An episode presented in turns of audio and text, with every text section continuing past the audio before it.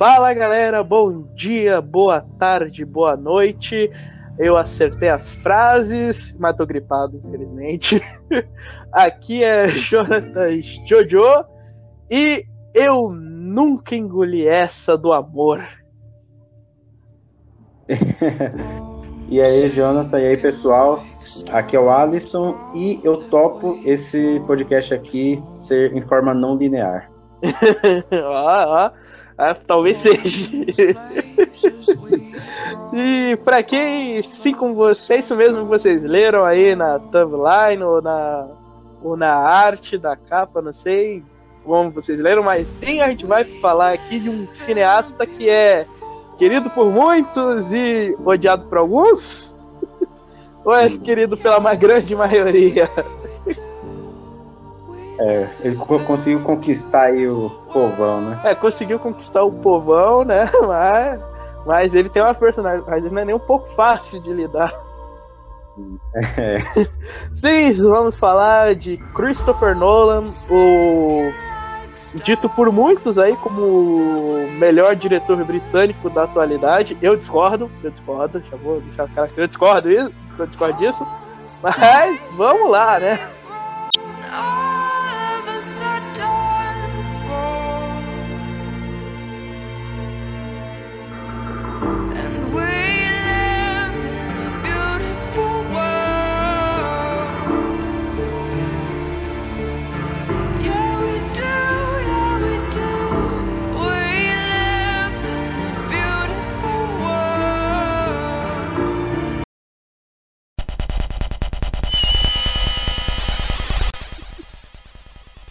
Vamos lá. Vamos lá, então. Biografia. Lá. Alisson, você tem a biografia do cara? Olha, vou dizer a verdade, não. Ai, enfim, né? Bem, que o Nolan é britânico, é de Londres, isso eu acabei de falar, né? O, Sim. É, o curioso, cara, é que, assim, ele, ele, ele não tem formação em cinema, velho. Isso que é o, isso que é o curioso. Ele, mas ele parece que ele cresceu a lá Tarantino. Ah, tipo, ele foi é. se assistindo muita coisa e depois. É, então, pelo que, entendi, pelo que eu entendi, pelo que eu li dele, ele, o que despertou a paixão dele por cinema foi. Pelo que eu entendi, foram duas obras em específico. Foi o 2001, do Stanley Kubrick, então aí já começou bem, né? E a franquia do James Bond. E, o, e uma curiosidade é que ele tem o desejo de dirigir um filme da franquia James Bond até hoje. Então, né, pode ser uma ideia. Pode ser uma ideia interessante aí pro futuro. Sim. É, eu, eu, tinha visto isso, eu tinha visto isso um tempo atrás, mas eu achava que era coisa dos fãs, assim, querendo. Não, não. É, ele é, ele é um grande. Ele é um grande favorito dos fãs do James Bond para fazer um filme do, do espião mais famoso do mundo. Mas enfim, ele, ele tem faculdade sim, só não é de cinema. Ele se formou em literatura. Literatura. É, ele se formou em literatura. Ele aprendeu a fazer filmes mesmo foi na prática. Foi lá, ele, ele quis saber e foi lá e fazendo os filmes dele Antes, antes do primeiro longa dele, tem três curtas. Ele, tem, ele fez três curtas. Deixa eu ver aqui em é um que ano. De 89, né? Inclusive. Então, peraí. Tem um de 89, que foi o primeiro filme dele, o Tarantella. Tem um de 96, o Laceme. E tem um de 97, o Double Bug, que eu acho que é o mais famosinho dele. Uhum. Que mas a gente não vai se focar muito assim nos curtas, né? Porque eu só vi o último. ah, o de 2015, né? Hum? É o de 2015 ou esse do, do The Bug? Não, ele não fez curta em 2015. Ele. É, sim, o Douglas Bug. Hum. E é, que, é, que, é, que é bem louco. É um cara que tá querendo matar uma versão miniatura dele mesmo e no final descobre que ele é a versão miniatura de um outro gigante aí. Muito bom. Caramba, vou, é... vou uhum, é bem louco. Aí, né? vamos agora falar aqui do primeiro filme dele. Do Vamos. Following. Você assistiu esse? Eu assisti, assisti recentemente, inclusive. Eu Vou dizer que- tive- Hum? eu Fala aí. sempre, tive, eu sempre tive um pouco de preconceito com esse filme. Eu achei que era pra. Primeiro filme dele, acho que deve ser meio fraquinho aí. Mas surpreendeu. Tu, tu ia falar disso do Tarantino. O primeiro filme do Tarantino é fraco. Ah, não, não. Cara, eu vou falar aqui. Na minha opinião, Following é o melhor filme dele. Sim, Sério? Doutora- sério. Falo isso com Caraca. propriedade. Falo isso com propriedade. Eu vou falar por quê? Porque ele e o Memento, o Amnésia, são os filmes Nolan, mais Nolan da carreira dele. E Hum. eu já vou, eu já vou explicar isso. hum, E mais pra frente do programa, eu decorrendo do programa eu vou falar, eu vou explicar o porquê disso, mas pra mim Following é o seu melhor filme e é interessante ver porque interessante ele porque ali você percebe como as ideias do cara se moldaram, né? Uhum. É, ali já tem muito do que ele ia aumentar, né, mais pra frente, porque aquele filme é de baixíssimo orçamento, né? Uhum, sim, sim, sim. Ele é Ele eu, eu até imagino ele, eu até imagino ele falando assim. Ele dirigiu esse filme com 28 anos, se não me engano. É, Ah. Eu até imagino ele assim, aí gente, então, consegui aqui uns, consegui fazer uns bicos, reuni aqui uma grana e falando aí com os colegas dele, os amigos do bar dele. Aí, reuni aqui uma grana, bora fazer um filme? Aí, bora, bora, bora. É, então, eu falo isso porque, cara, que é bem curioso porque a história de produção desse filme, porque ele o filme inteiro foi filmado apenas aos finais de semana. Isso porque tanto o Nolan quanto o resto da equipe, os atores, tinham empregos normais durante a semana. Aí Hum. deve ter sido um trabalhão. Uhum. Eu fiz no meu TCC, assim, né? Foi muito trabalho de faculdade, assim, né? Trabalha e estuda durante a semana e grava no fim de semana. É, pois é. Não, e é bem louco também porque. Porque o orçamento desse filme, né? Caraca. É, eu fiquei. Não é, não é assim de ficar tão impressionado, né? Mas. É impressionante. Uhum, sim. Então, tá. E- e é um- Sinop... Vai, fala aí. Ah. Fala aí. Pode falar a sinopse primeiro. Não, eu, eu ia te passar pra falar. Eu ia te passar justamente pra você falar a sinopse. Ah, tá bom então. É um cara que ele, ele é o chamado Bill, ele é ali meio que aspirante, né, escritor, assim, ele fica andando pelas ruas seguindo pessoas estranhas ali pela rua, até que uma hora ele segue um, um cara e esse cara percebe, percebe, né, que ele tá seguindo, esse cara é um ladrão. E aí esse cara, que eu esqueci o nome, Cobb. chama ele pra, pra invadir casas juntos, né? E ele tem um modo modus operandi ali de invadir casas meio peculiar, assim. Eu acho. E aí eles começam a desenvolver uma relação a partir disso e o filme se desenvolve, né? A partir dessa pequena premissa. É, o nome do ladrão é Kobe. Kobe. Cobb, é. E que outro É. filme do Nolan tiver um personagem chamado Cobb? Olha, não fiz essa ligação. Inception. É, exatamente, Inception. É o personagem Ah, é. do DiCaprio, Don Cobb. Ah, Cabeça explodindo. É o No- Nolan Cinematic Universe. É, eu acho que não, mais. É uma ligação interessante. Sim, sim. A- a- a- não, e aqui a gente já percebe, né, os, todos os ele- a grande maioria dos elementos que o Nolan vai usar em quase toda a sua carreira, como por exemplo, é a estrutura não linear, né, que já começa assim Hum. com um cara interrogado. Já começa com um cara sendo interrogado aí. Então, vou contar aqui essa. Então, eu conheci o cara assim, assim, aí corta pra ele já, ladrão profissional, e vai transitando. É Isso. bem, é bem doido. É, em certa parte do filme eu falei, caraca, que louco. Principalmente que o cara muda o cabelo, né? Durante o Uhum. filme. Caramba, o cara mudou pra caramba. Eu já tava achando que era no terceiro cara. Aí eu fiz a conexão, falei, não, não é o terceiro cara. Não, velho. E, é, e uma outra coisa é que nesse filme o Nolan se mostrou um diretor inteligente desde o início. Que, assim, ele resolveu optar por uma. Ele pegou a câmera 16mm que ele tinha, preto e branco, e ele filmou o filme assim inteiramente, não coloriu nem nada, né? Deixou em preto e branco mesmo, e ele optou por usar um martelo como arma ao invés de um revólver. Isso porque, ele isso porque ele falou em entrevista que, ah, se eu fizesse esse filme com, com uma câmera colorida e tiver luzes diferentes, posições de câmera diferentes, coisas diferentes, vai dar a notar que o meu filme foi de baixo orçamento. Coisa que eu realmente tinha. Eu tinha 6 mil dólares aí guardados.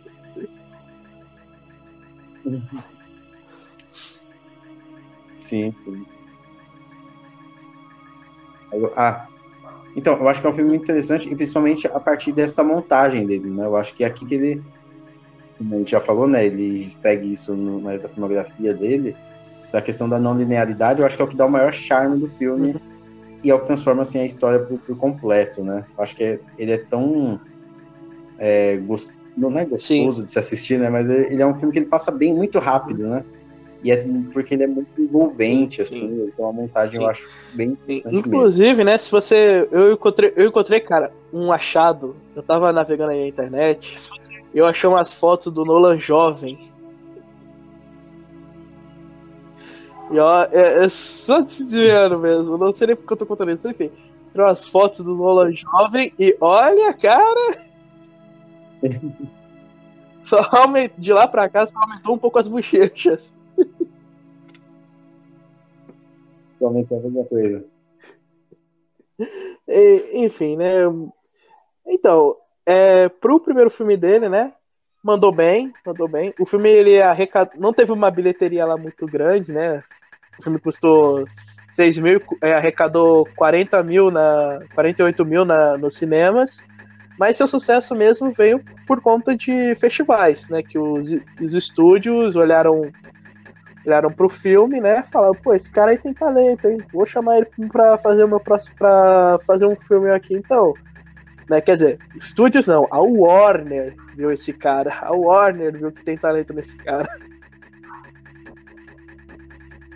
Uhum, uhum. aí investir nele. É, vendo, vendo os filmes agora dele, né? Parece que deu certo, né? Foi um investimento bem feito. Sim. É, vamos lá. Nota para esse filme? Nota para Following? Lembrando que é, Nota é lembrando que é estrelinha cinco, até 5 é. estrelas. Estrelinha, né? Então, eu dou 5 estrelas. Como eu disse, na minha Caraca. opinião, esse é o melhor filme do Nolan, cara. É o melhor filme dele até o momento.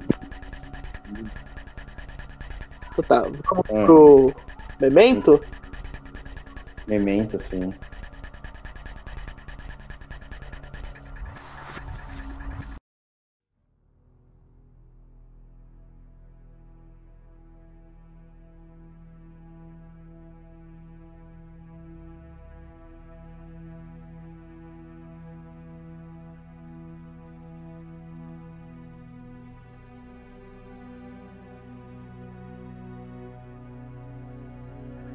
Enfim, depois do sucesso de Following, né, sucesso entre aspas, né, a Warner chamou o cara pra, vem cá, Nolan, vem cá, vamos vamos, vamos negociar.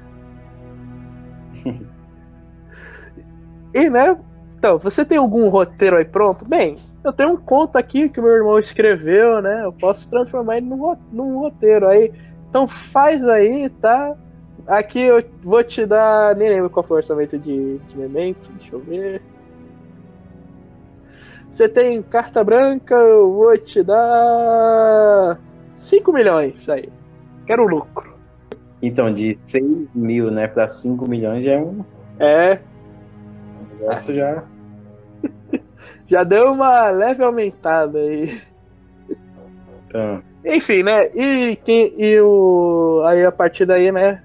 Primeiro filme em solo americano dele, considerado por muitos como o melhor filme do Nolan, né? Sim. De novo eu discordo, né? mas tudo bem, porque eu... Mas eu acho que esse é o último filme Nolan mais Nolan que tem. Mais Nolan, é. Enfim, aí ele chamou, né? Eu, eu achei curioso a, a escolha de elenco desse filme. A escolha de elenco desse filme é, sempre me deixou curioso. O Guy Pearce ele chamou pra ser o protagonista. O Guy Pearce e a Carrie Ann Moss, né? Ah, é, a Trinity, mas ela desce, né? Ninguém liga. Ela. Ninguém liga pra ela. O Guy Pearce, cara. O cara que é. O cara que tem mó cara de vilão, né? Aham, uhum, pra ser o mocinho. É, o cara de o... Pierce. O cara de Pierce, Guy Pierce, entendeu? Hã? Hã? Hã? Sim, é tipo Pierce Jackson, né? Ele chamou o, o, o vilão para ser o protagonista, né? Do, o, do filme. E no final a gente descobre que ele era mesmo vilão. Ele era mesmo vilão, é. então fez todo sentido aí a escolha dele. Tava completamente certo. É. Enfim, né? Sinopse. Sinopse. Beleza. Eu posso falar? Pode. É o Le...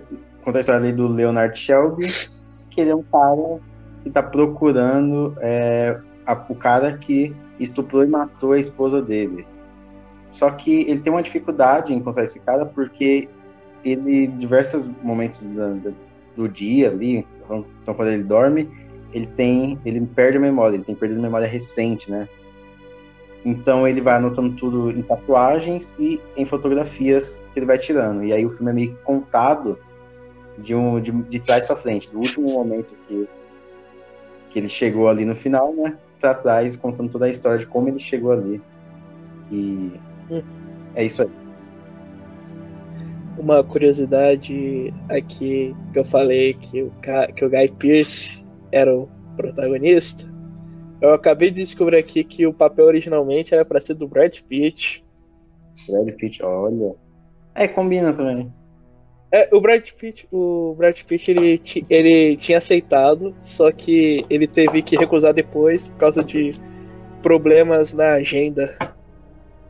Muito provavelmente ele estava hum. fazendo o Clube da Luta nessa época. Clube da Luta, é. É, mais ou menos nessa mesma ah, época. Aí o Nolan considerou Aaron Eckhart, que guarda esse nome, que esse nome vai ser importante na carreira do Nolan depois. E o Thomas Jane. Só que Thomas... aí o papai... Jane. É, a versão mais merda do Punisher. Hum, ah, sei. Ah, ainda bem que estão com o Guy Pearce. É. Aí o papai acabou ficando com o Guy Pearce mesmo, né? Que de, de acordo com o que eu tô lendo aqui, o Guy, a interpretação do Guy Pearce. Como, ó, o Guy Pearce ele é bom ator, isso ninguém, isso ninguém discorda. O negócio é que né, ele só faz vilão. Então por isso que a gente fica. Né? Pela vez é. como protagonista. E com o rosto dele marcado assim naquele, naquele estereótipo, né? É, vilão, vilão de novela mexicana ainda, cara. Uhum. Enfim, é um, como, como já dito antes, o Nolan ele baseou o roteiro desse filme num conto que o irmão dele tinha escrito, né? E e é maneiro porque esse filme ele tem duas sequências, cara.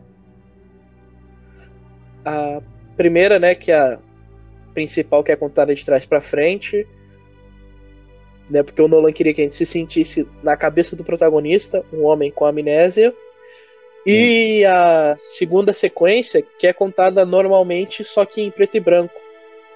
Ah, é verdade, sim, sim. Isso, isso que é legal. E, e tem gente que dá um nó na cabeça, né, por conta disso. Uhum. Eu tenho uma. Eu, eu, tive uma convidada aqui no programa de Mulan, a Lua. Ela assistiu. Ela assistiu a Amnésia faz, uns, faz um tempinho atrás aí. Aí ela postou no Facebook ficou bugada. Meu Deus, o que, é que aconteceu aí? Eu deu um bug aqui na minha cabeça.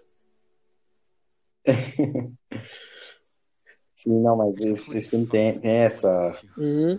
Assim, eu, eu achei quando, quando eu comecei a assistir ele, eu pensei, putz, mano, tem que prestar muita atenção, mas eu achei que ele é muito fluido, né? É, bem Naquilo fluido. que ele quer contar.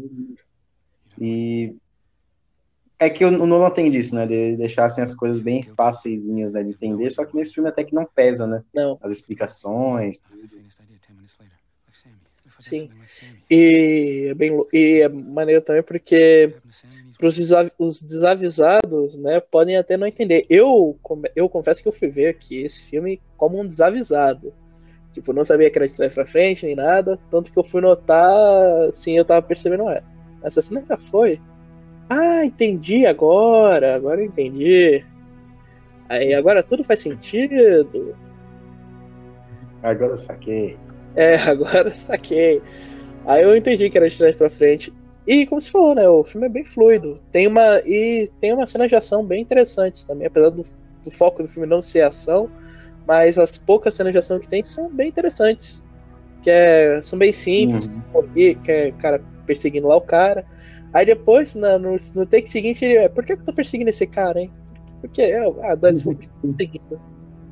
Não, na verdade é ele que tá me perseguindo, que ela tá atirando nele.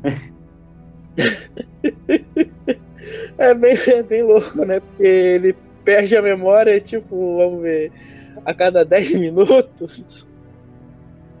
Uhum. É, então, porque, tipo, ele. É, é, esse filme é bem legal como ele brinca com.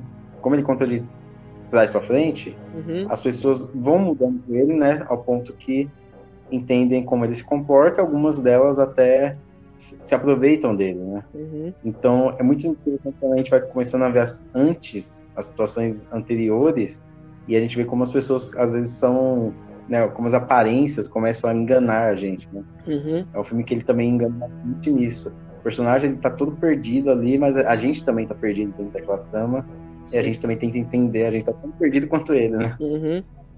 Sim, e aí no final. Bem, vamos dar spoiler, o filme tem mais de 10 anos, então, tem 20 anos esse filme, então pode dar spoiler. Enfim, né?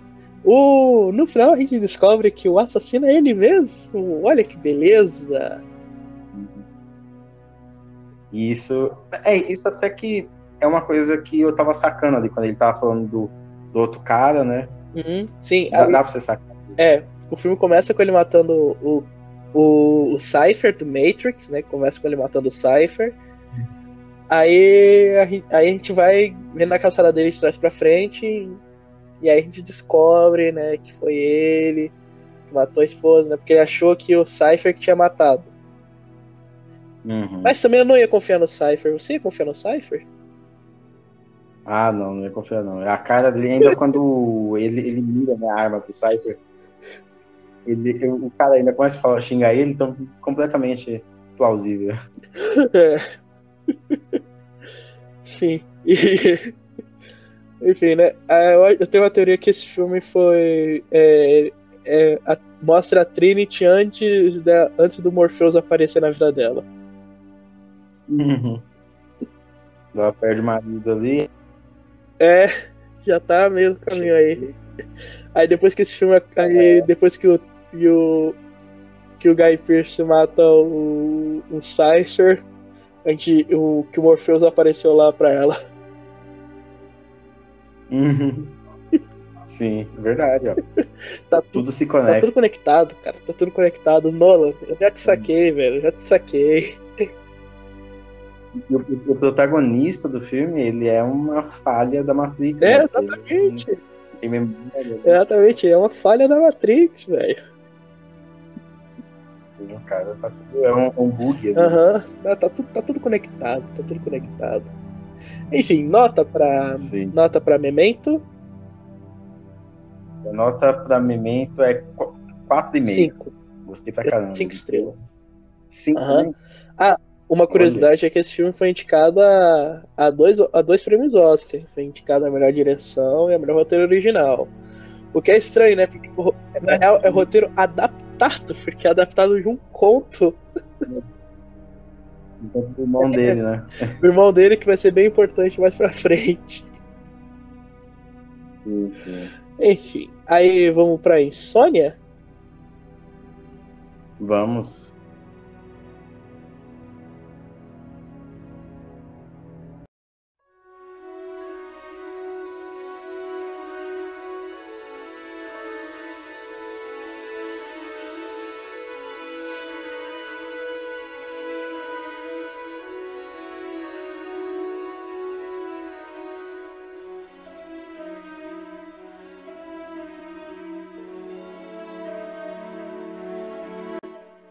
Bom, Beleza.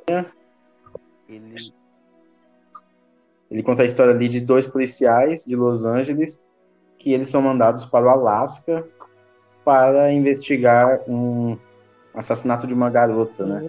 Foi encontrado em meio ali. Só que esses dois policiais estão passando por algum um problema ali interno na corporação da, da, da onde eles trabalham, né? Da delegacia ali. Uhum. E ao mesmo tempo existem é, é, influências do próprio tempo, né? Dali do Alasca que faz ele, tudo não correr conforme deve correr. Sim. Insônia, né? O Memento foi bem, né? Nas bilheterias, conquistou 40 milhões de dólares, né? Por um filme, mas assim, filme de baixo orçamento, então qualquer coisa é lucro. E, Uhum. e aqui, né? O foi o primeiro filme de estúdio realmente, né? Do, do Nolan, né? Um filme grande. O filme custou 40 milhões e faturou mais ou menos uns 120 por aí. Caraca, 40, 40? custou 40 milhões. Já é um filme grande, já é um filme grande. Só no, só no elenco, né? E, e, né, e vale dizer assim, muita gente fala, putz, o Nolan, diretor totalmente original, cara, cara, tudo, tudo que sai da cabeça dele, tudo, todos os filmes saem da cabeça dele, só o Batman que é adaptado, né? Aí, porra nenhuma. Porra nenhuma. E Memento é, Memento Uhum. é adaptado de um conto que já existia. E Insônia, esse filme é remake de um outro. É um remake americano de um filme sueco. Falo Uhum. mesmo. Olha aí. Aham. As aparências. É, o, o, No- o Nolan quer enganar a gente, mas eu já conheço o tipo dele. Eu já conheço.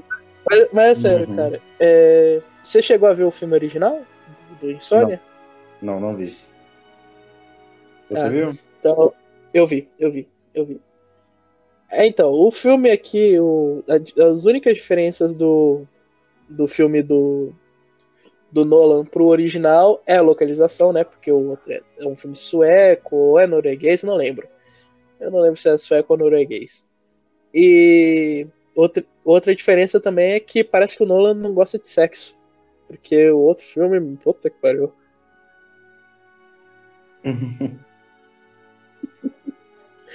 Não, mas ó, no filme original, aqui ó, nesse filme aqui nós temos Al Pacino e Robin Williams e a Hilary Swank, correto? Aham. No filme original, sabe quem é, quem é, quem é, quem é o detetive? Quem? Quem? O Stellan Skarsgård. Olha. Olha aí, É. o, no, o, No- o Nolan pegou um filme, um filme conceituado, um filme europeu muito bem avaliado, né? Eu já sabia que ia dar bom isso daí. É só fazer, é só fazer o mesmo, só que sem sexo e, e deu bom. É, não, não- Esse, esse, esse, na verdade, é o filme que eu acho o ponto baixo, assim. De... É, o não, ele é o filme mais esquecido, na verdade. É o filme mais esquecido do Nolan, o que não significa que seja ruim, só é subestimado. Porque é um bom filme, Sim. é um bom filme. E foi bem nas bilheterias, isso deu confiança pro Nolan, né? Fazer o. A partida. Eu acho que o Insônia, ele é o ponto de partida. Ele é de fato o ponto de partida do Nolan. Que os, os dois primeiros, assim. É, tá certo, o orçamento baixo, fez sim um sucesso relativo, mas até que mas até esse momento, qualquer deslize que ele fizesse já era, acabou. Aí o Nolan ele pegou esse filme, né? Vou falar, cara, eu, eu não posso arriscar. Tá? Eu dei sorte nas outras duas vezes, não posso arriscar. Parece que assim, vou pegar esse filme aqui, né? Um filme, filme que bem avaliado, um filme, um filme bacana. É só eu fazer igual, só vou fazer umas mudancinhas aqui, mudanças leves, mas vou fazer igual e pode dar certo. E deu certo. Convenhamos, né? O, nessa época, 2002, né? 40 milhões era um orçamento alto. Era um filme, era um filme assim, o preço, sei lá, era o preço do Jurassic Park. Aí precisou fazer o, o, o. Precisou fazer o filme dar certo. O filme deu certo. Uhum. É, pelo menos é, na bilheteria deu muito certo, né? Mas como a gente falou, ele foi um filme. Ele é um filme meio que esquecido do Nolan, né? É, esquecido. É, bem, bem esquecido, né? Porque ele tá exprimido ali entre um, um clássico cult, né? E, um, e uma franquia de enorme sucesso. Sim, sim. É um filme assim que tá exprimido lá né, na carreira do, do, do cara. Uhum. Enfim, né? E. Né, mas, assim, não é um filme ruim, não, muito pelo contrário, é apenas subestimado. É, então, eu, eu gosto bastante de algumas coisas dele, eu, eu gosto bastante ali do começo, depois eu acho que o filme fica. É, então, tem essa barriguinha mesmo, né? Até porque é bem estranho, né? Porque o que é bem estranho, porque o filme é curto e considerando que o Nolan é um daqueles diretores que filma pra cacete, Uhum. Né? Então, tem uma barriguinha ali. De fato, tem uma barriguinha ali no início, mas. Quer dizer, no meio do filme. O que é bem estranho, mas assim. Acho que lá por volta dos 40 minutos finais consegue se recuperar muito bem. Sim, é, ele volta e ele. Uhum. Tem o e, plot. Ele, um, um, hum? ele tá com uma uma questão, a questão do, do Alpatino com o Robbie Williams, né? Os dois é. têm ali uma, uma interação bem, bem legal no filme. Um começa a usar o outro, né? Eu acho isso. Sim, também porque os dois são ótimos atores. É, então, os dois são magnéticos, né? Na tela, eles, as cenas que eles estão. Aquela cena do interrogatório, por exemplo. Nossa, incrível. incrível. Mas eu acho que o auge mesmo é a cena da perseguição, velho. Porque ali descobrimos quem o o Robin Williams realmente é, né? A gente já sabia, mas né, porque hum. caiu a ficha mesmo, aí a cena da perseguição, putz, é incrível. Assim, é. É igual, as, as cenas de ação do Nolan eu gosto bastante daquela questão mesmo da, da, é muito, muito bem montada, né? Tipo, o cara é muito Sim, ele, é um, ele é um cara que sabe filmar ação, apesar de apesar de não ser bem o forte dele, o, realmente o forte dele, mas ele é um cara que sabe filmar bastante, ele sabe, cara que sabe filmar muito bem a ação. Sim. Apesar que ainda falta, sei lá, não sei, falta meio que um, um charme dele. Quer dizer, o, o, o Sirius Nolan tem, tem charme pra caramba, toda a questão dele, as questões que ele aborda, assim, são algo charmoso, mas quando eu penso assim, em cenas de ação nos filmes do Nolan, eu só consigo. A primeira cena que me vem à mente é, um... é de um filme que já tem 10 anos e é de fato a única, porque as outras eu tenho que lembrar o nome do filme para eu, pra eu poder lembrar dessa, da outra cena. Uhum. É o. Ah, depois a gente fala dele. Entendeu? Entendeu? Então, assim, ele é um cara que sabe filmar bem ação, mas não sei lá, não tem a mesma pegada que outros que outros caras têm, como é, é uma ação assim, depende do estilo de ação, né? Depende, vai falar, por exemplo, da trilogia Batman, né?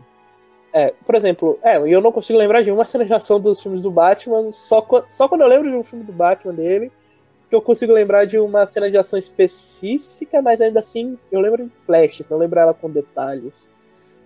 Por exemplo, é. aqui, o, o Akira Kurosawa. O Akira Kurosawa é um cara que sabia filmar ação muito bem, que eu consigo me lembrar de todas as cenas dos filmes, todas as cenas de ação dos filmes dele, assim, rapidamente. Você pensar, né, já volta. É, nesse caso, sim. Entendeu? Enfim, não, não é um filme ruim. Só é, mas, né, como eu disse, tá espremido ali entre um culto, um cultizaço e uhum. uma enorme franquia. Sim.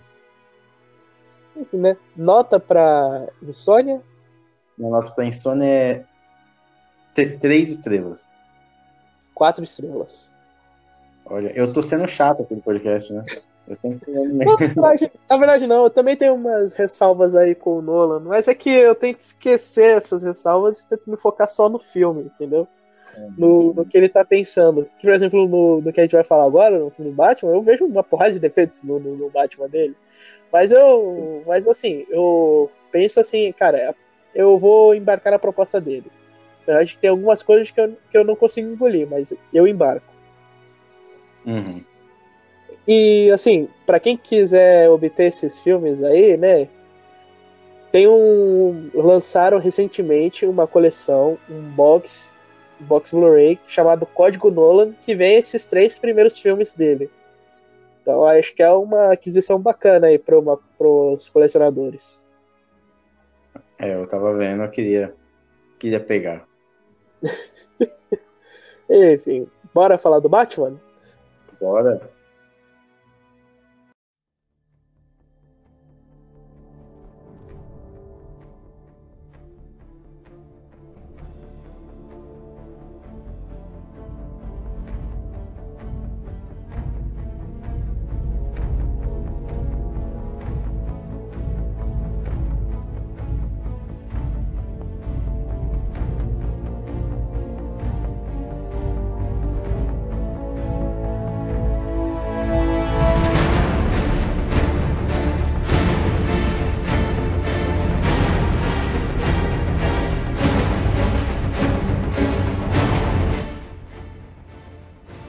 Agora sim, vamos falar aqui do que a galera gosta.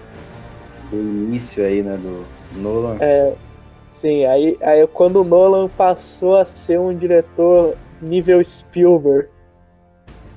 É, é quando se tornou bem de conhecimento, pop, né? né? É, passou a ser um diretor pop. Sim. Mas assim, vamos, vamos falar assim da trilogia como um todo, aí depois a gente passa pra Grand Truque Inception, em vez de falar Batman e Grande Truque, aí Batman de novo. Vamos falar aqui da trilogia logo como um todo. Beleza, tranquilo. Então tá, né? Batman, né, que todo mundo já conhece, né? Todo mundo é o herói favorito de, sei lá, 89,9% dos fãs de quadrinhos. É, e, e é curioso porque, assim, depois do Batman e Robin em 97, nego não queria mais nem saber de filme de super-herói. Tipo, né, foi um filme foi um fracasso de crítica, de público. Foi um filme que fez que quase matou o gênero de super-herói. Não só matou a franquia do Batman, mas matou, quase matou o gênero de super-herói, cara. Uhum. Tipo, de filme grande. Só que aí, né, teve um filme que mudou isso, que foi, mudou isso, que foi o Blade, né, que já tava pronto na época que Batman e Robin estreou. Aí, né, pra não desperdiçar o dinheiro, né, para não dar prejuízo. Não, vamos estrear isso aí no cinema, né? O que é, vamos arrecadar o que dá. Vamos lá arrecadar o que dá. Uhum. Enfim, Blade fez sucesso, né? Blade fez um sucesso gigante. Aí isso inspirou a Fox a fazer o filme dos X-Men, né? E a partir dos X-Men que veio a, que veio a grande revolução dos filmes de super-herói. X-Men veio, revolucionou todo o gênero no cinema Aí a Sony viu o X-Men, deu, deu dinheiro, fez sucesso gigante. Aí a gente tá com direito aqui de um outro herói. Vamos fazer o filme do Homem-Aranha. Fizeram o filme do Homem-Aranha, chamaram Sanheim. Homem-Aranha fez sucesso. E aí a Warner pensou, cara, filme de super-herói tá dando certo. A gente tem aqui a DC, que tem uma porra de super-herói. Vamos relançar aqui o mais famoso deles. Aí o, a Warner chamou o Goyer, o David Goyer, pra escreveu o roteiro. Para escrever o roteiro, mas assim, cara, eu, eu prestei atenção em um diretor aí que pode dar conta nesse filme, pode dar conta assim de balançar esse universo aí. Aí o Goya chamou o Nolan e né, a gente sabe no que deu. Ele tentou. Hum. A proposta do Nolan era fazer um filme mais realista do Batman, né? Trazer o Batman para a realidade. E vamos ser sinceros aqui, ele falhou miseravelmente em trazer o Batman pro mundo real. não, não tô falando que foi ruim, muito pelo contrário, eu adoro esses filmes, mas que ele falhou em trazer o Batman pro mundo real, falhou. Sim, e ele. E, não, eu acho que não foi nem na trilogia exato, mas a herança que fica depois da, desse bando de filme de herói que tenta ser Uhum. Aí, é, sombria e realista. Não, a DC não, já era sombria. A DC já era sombria. O Batman do Tim Burton já era sombrio. A sombrio. desenhos, que os desenhos já eram sombrios também, então os quadrinhos sempre foram. Então, né, tentou trazer isso pro cinema, só que de maneira realista. O que, isso, né? Porque, convenhamos, se o Batman fosse tivesse no mundo real, ele estaria em um hospício, não na rua batendo em bandido. Uhum. Eu tenho um amigo que falou: Ah, cara, é realista até certo ponto. Eu, eu troquei assim, cara, deixou de ser realista para mim quando apareceu os ninjas. Deixou uhum. de ser realista quando o Gordon achou que um maluco vestido de morcego fazer o trabalho dele.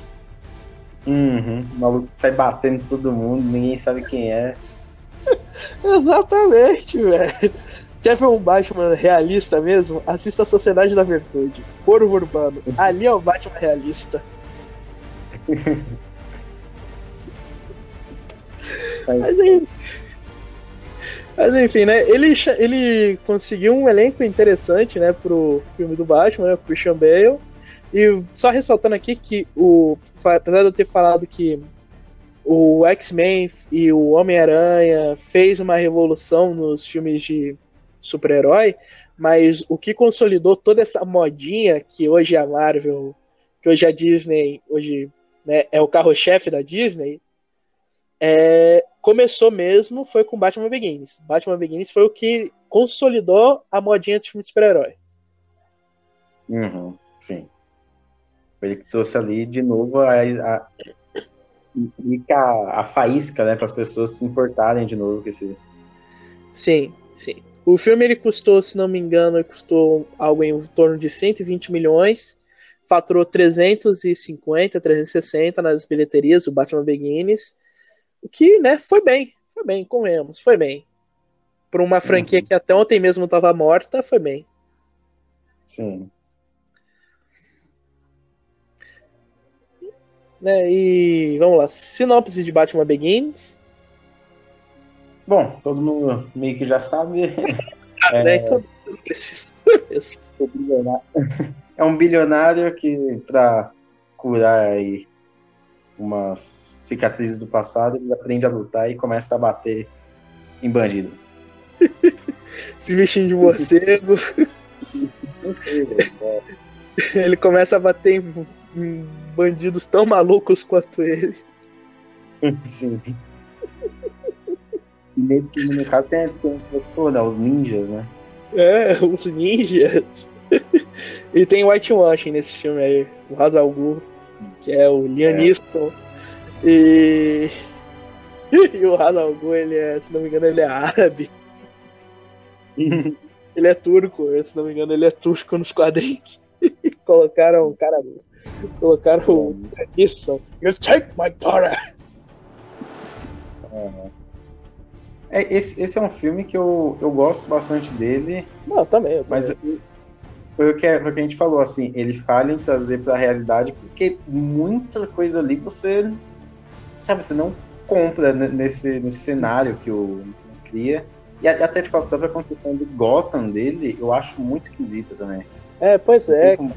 Não tem. Não, não. A Gotham é. Nesse momento que eu percebo que a Gotham do Tim Burton é insuperável. Ninguém nunca vai superar a Gotham do Tim Burton. Porque aquilo lá era Gotham mesmo. Era Gotham gótica, cara. Gotham, Gotham que chove mesmo não tendo nenhuma nuvem no céu.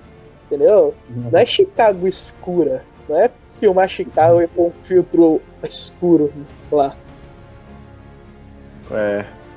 E, aqui, não, e aí tem aquela um monte de prédio, aí do nada tem aquela meio que a periferia, né? E você não consegue enxergar muito bem como que aquilo tudo tá se encaixando ali, sabe? É. Caraca. Ó, oh, uma curiosidade, uma curiosidade sobre esse filme é que aqui, ó, o Batman ele é interpretado pelo Christian Bale, correto? O, hum. o eu vou chamar ele de ator sanfona. né? Porque no ano passado, que um ano antes desse filme estrear, ele fez o, o Operário. E o cara, né, tava um palito. Aí no ano Sim. seguinte, estreia esse filme, o cara tava forte. E no é, ano... depois de novo, né? Do, do, durante os três Batman, né? E no ano seguinte, no ano seguinte do, do Batman Begins, 2006, estreou um filme, né, que ele tava ele era um sobrevivente de uma selva e ele tava magrelo de novo, entendeu? Aí, cara, que sanfona é essa?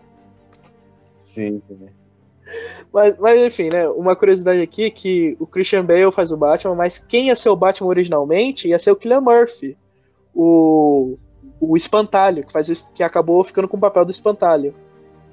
Sim. Tem Eu um, acho que combina bastante. É, tem um vídeo que viralizou na internet alguns meses atrás de, do, do, do teste do Killian Murphy, dele provando a roupa de Batman, dele fazendo lá uma cena lá com o Bruce Wayne, e velho, perfeito. Perfeito. Uhum. Quer dizer, nada contra o trabalho do, do, do Christian Bale, né? Mas convenhamos, né? Ele precisava de dinheiro. Se, se ele não precisasse de dinheiro, não teria feito esse filme. Sim. É, mas, mas até o, o, o Cillian Murphy, ele depois ele, ele. Eu acho que ele combinou muito mais, né? Ele tem aquela é. cara de psicopata dele. Sim, sim. Muito mais, né? Sim, e eu tenho assim um, um problema com o Christian Bale com o Batman, não que eu não gosto do Batman dele, eu, eu gosto, mas sei lá, eu acho o Batman do, do Christian Bale muito sem expressão, muito, é, que assim, o, o ainda mais se a gente for comparar esse Batman com os vilões, né, que os vilões do dessa trilogia, principalmente o Coringa, são vilões tão expressivos que roubam a cena que o Christian Bale acaba ficando perdido lá. Uhum.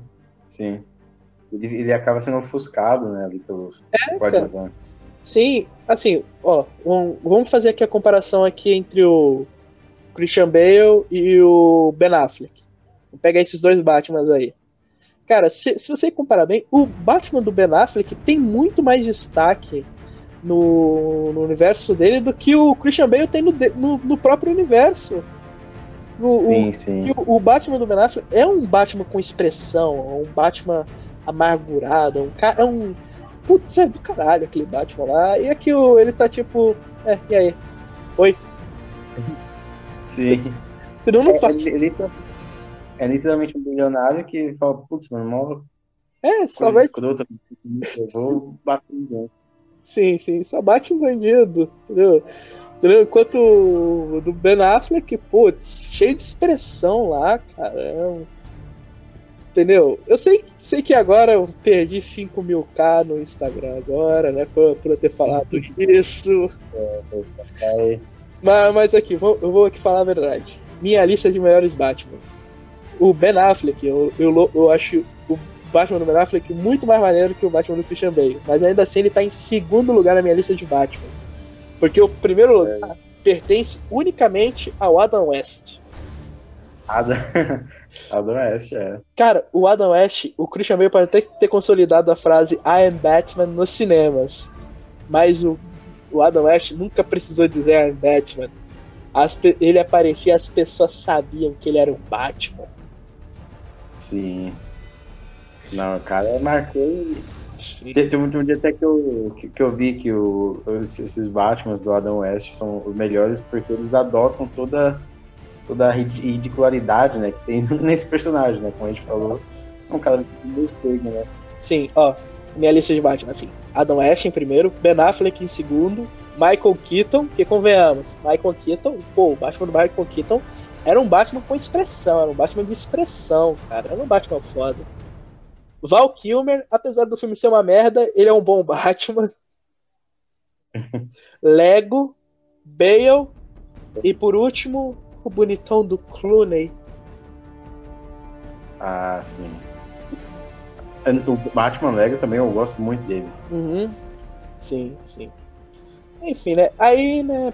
O primeiro filme do Batman Begins foi bem nas bilheterias, né? Apesar de. Também eu vou. Cara, eu vou ter. Eu vou, eu vou aproveitar esse programa para falar tudo que eu tenho para falar sobre esse Batman. Só pra gerar polêmica. Uhum. E também porque eu quero fazer conteúdo honesto e esse vai ser a minha honestidade, cara. No final do filme, ele supera a morte dos pais. Que porra é essa? Não, não, cara, não. Tu só é Batman porque tu nunca superou essa porra. No momento uhum espera que seus pais. Ah, meus pais morreram, tem que seguir em frente. Não faz mais sentido tu ser Batman. Não faz mais sentido. É por isso que o Marta faz. É por isso que o Save Marta faz sentido, velho. Aí eu já quero um pouquinho, mas. Não, não, eu cara. não quero me juntar ao bonde do. Vamos falar de Save Marta no programa de Zack Snyder. Mas. Mas, mas, mas o Save Marta faz sentido por conta disso, porque o Batman, ele é um maluco do caralho, que nunca superou a morte dos pais, e que ele só se veste de morcego por conta de um trauma que ele tem, e também ele sabe bater na rua em bandido à noite porque nunca superou a morte dos pais. Uhum. Tá vendo? Tá vendo como o Save Marta faz sentido? É, tá bom. Vou concordar aqui.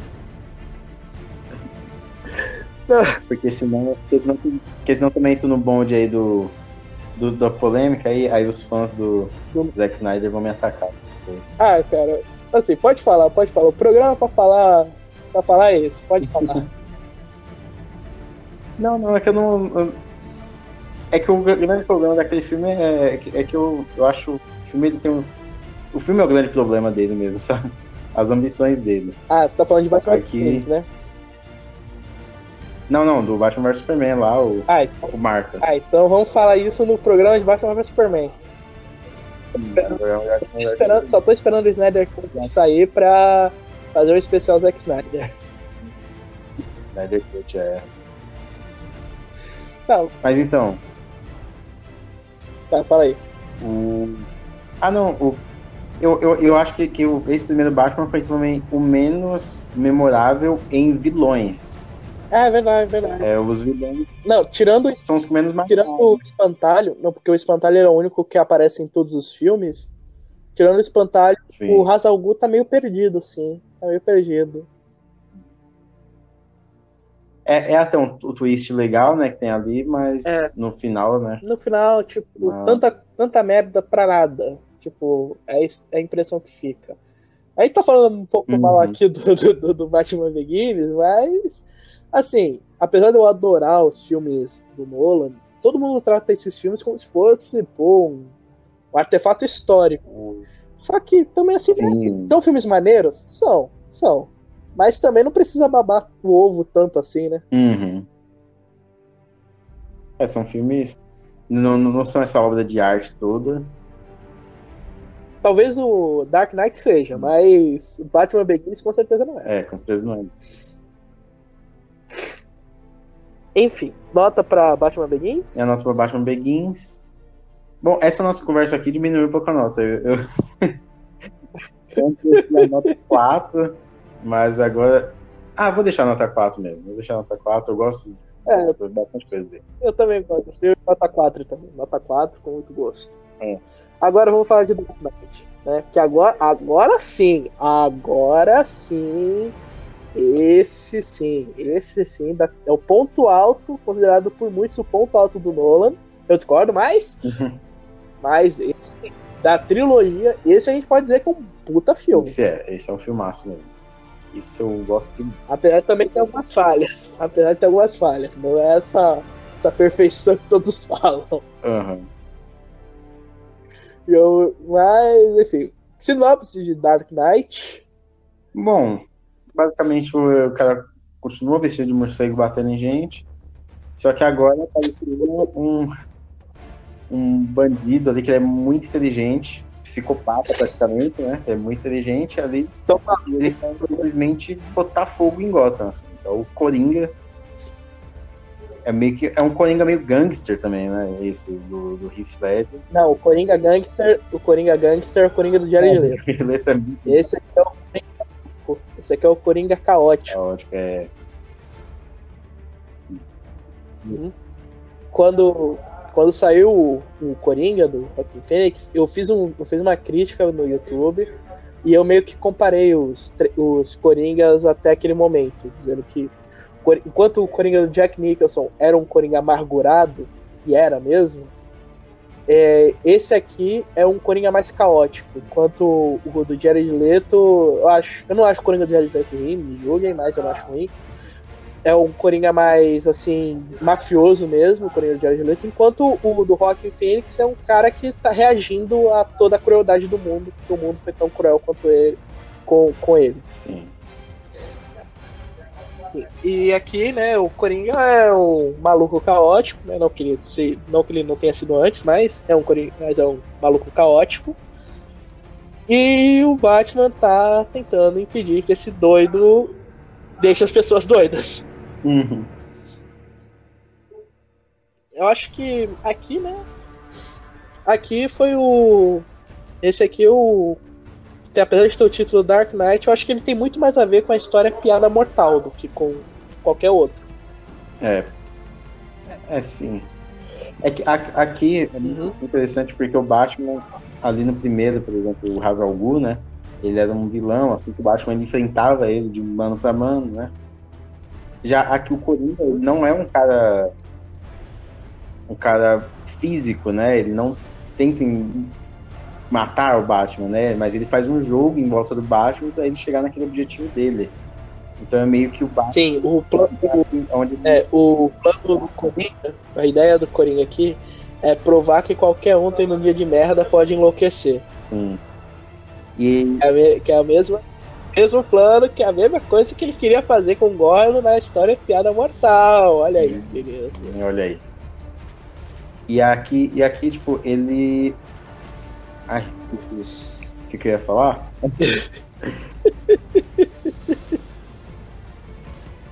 Seria alerta. Ah, ah, não, não, mas é aqui que ele força também o Batman, uma das coisas mais legais do Batman, que é aquele Batman investigar mesmo, né? Aquele Batman mais detetive. Batman que pega não, não. bala, eu acho. É, que... não. Quer dizer, fora do. Fora dele perseguindo o Coringa, não é, não é tão detetive assim. Não. Acho que o Batman detetive mesmo. A gente viu um pouco disso no Batman Begins. Aqui é mais um filme de ação mesmo, mas acho que o Batman detetive, detetive mesmo, a gente vai ver só no filme do Matt Reeves. Ah, sim, é, isso deve ser mais. Não, mas no caso da trilogia do Nolan mesmo, eu acho que aqui é onde o Batman tenta mais, porque o Batman enrolado nesse jogo, então ele tem que. Não pode só chegar lá. Ele estava acostumado né, a chegar e bater em bandido sempre.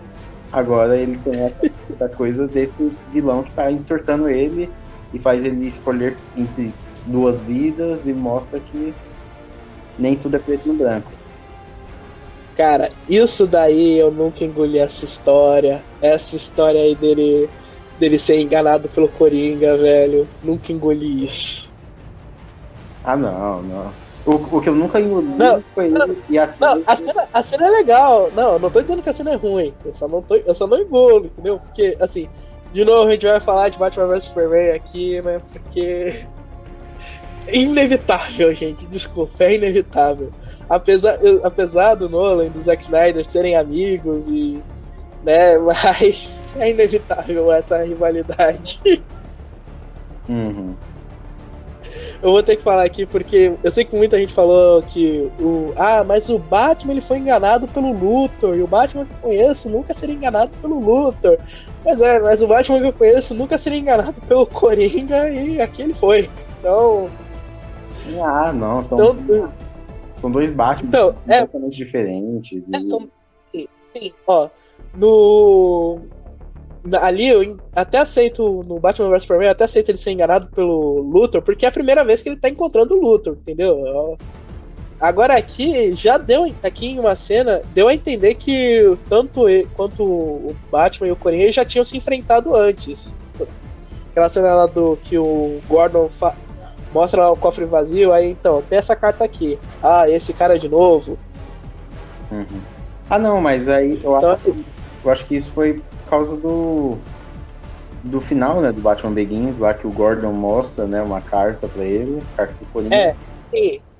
Sim, então dá a entender que sim, eles já se enfrentaram antes. Então, então assim, o Batman sabe o modus operandi dele e ele se deixa enganar por ele, velho. Não, aí, aí, aí não dá, velho. Ah, não, mas é, é então eu entendo, mas é, é assim que eu, eu acho que Pra mim funciona, assim. Pra onde tem que ir, aqui não, consegue. Eu não tô, eu não tô dizendo que é ruim. Não tô dizendo que é ruim, só que eu não engulo. Aham, não, entendi, entendi. Então, mas, enfim, cena, todo o filme inteiro é, é, do cacete, apesar de não ser essa obra-prima que todo mundo fala, mas é um puta filme. Apesar de né, aqui, como eu já disse, o Memento é o último filme Nolan, Nolan mesmo. Aqui, a partir de Insônia, parece que ele tenta emular o estilo de outros diretores.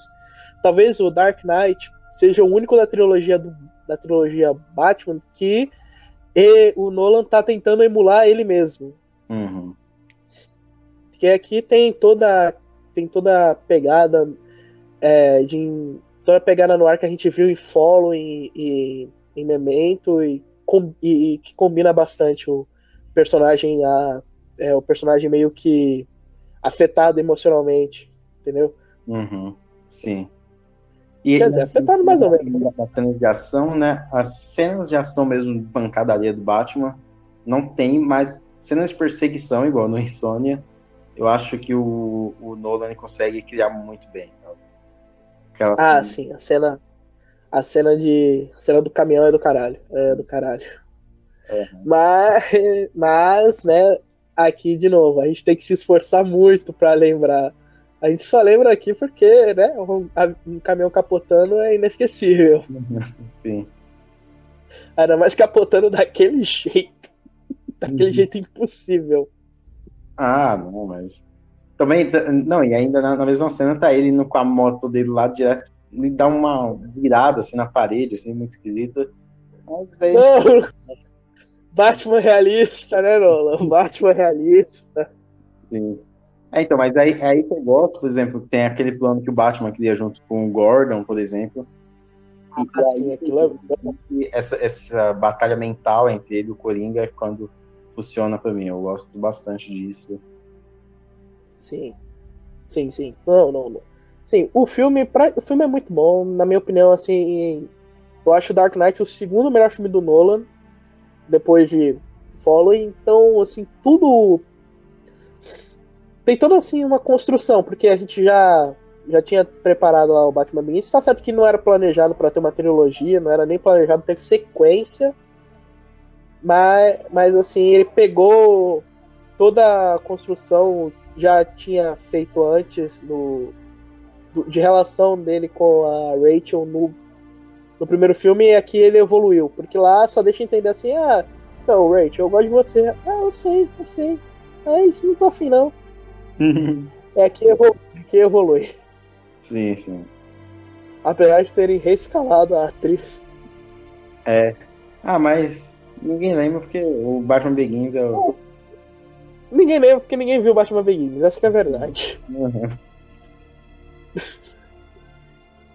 Entendeu? Ninguém, ninguém tem o DVD de Batman Begins. É, todo mundo só. É, marcou, só né? tem de Dark Knight. Só tem de Dark Knight.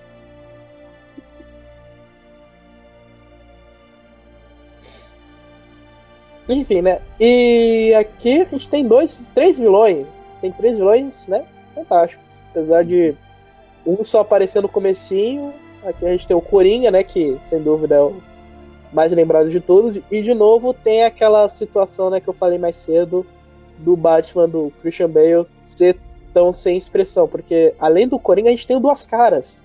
Uhum. E o Duas Caras, depois que vira Duas Caras, pô, tá sensacional. E, tipo, a atuação do Heath Ledger é impressionante. Ganhou Oscar, inclusive.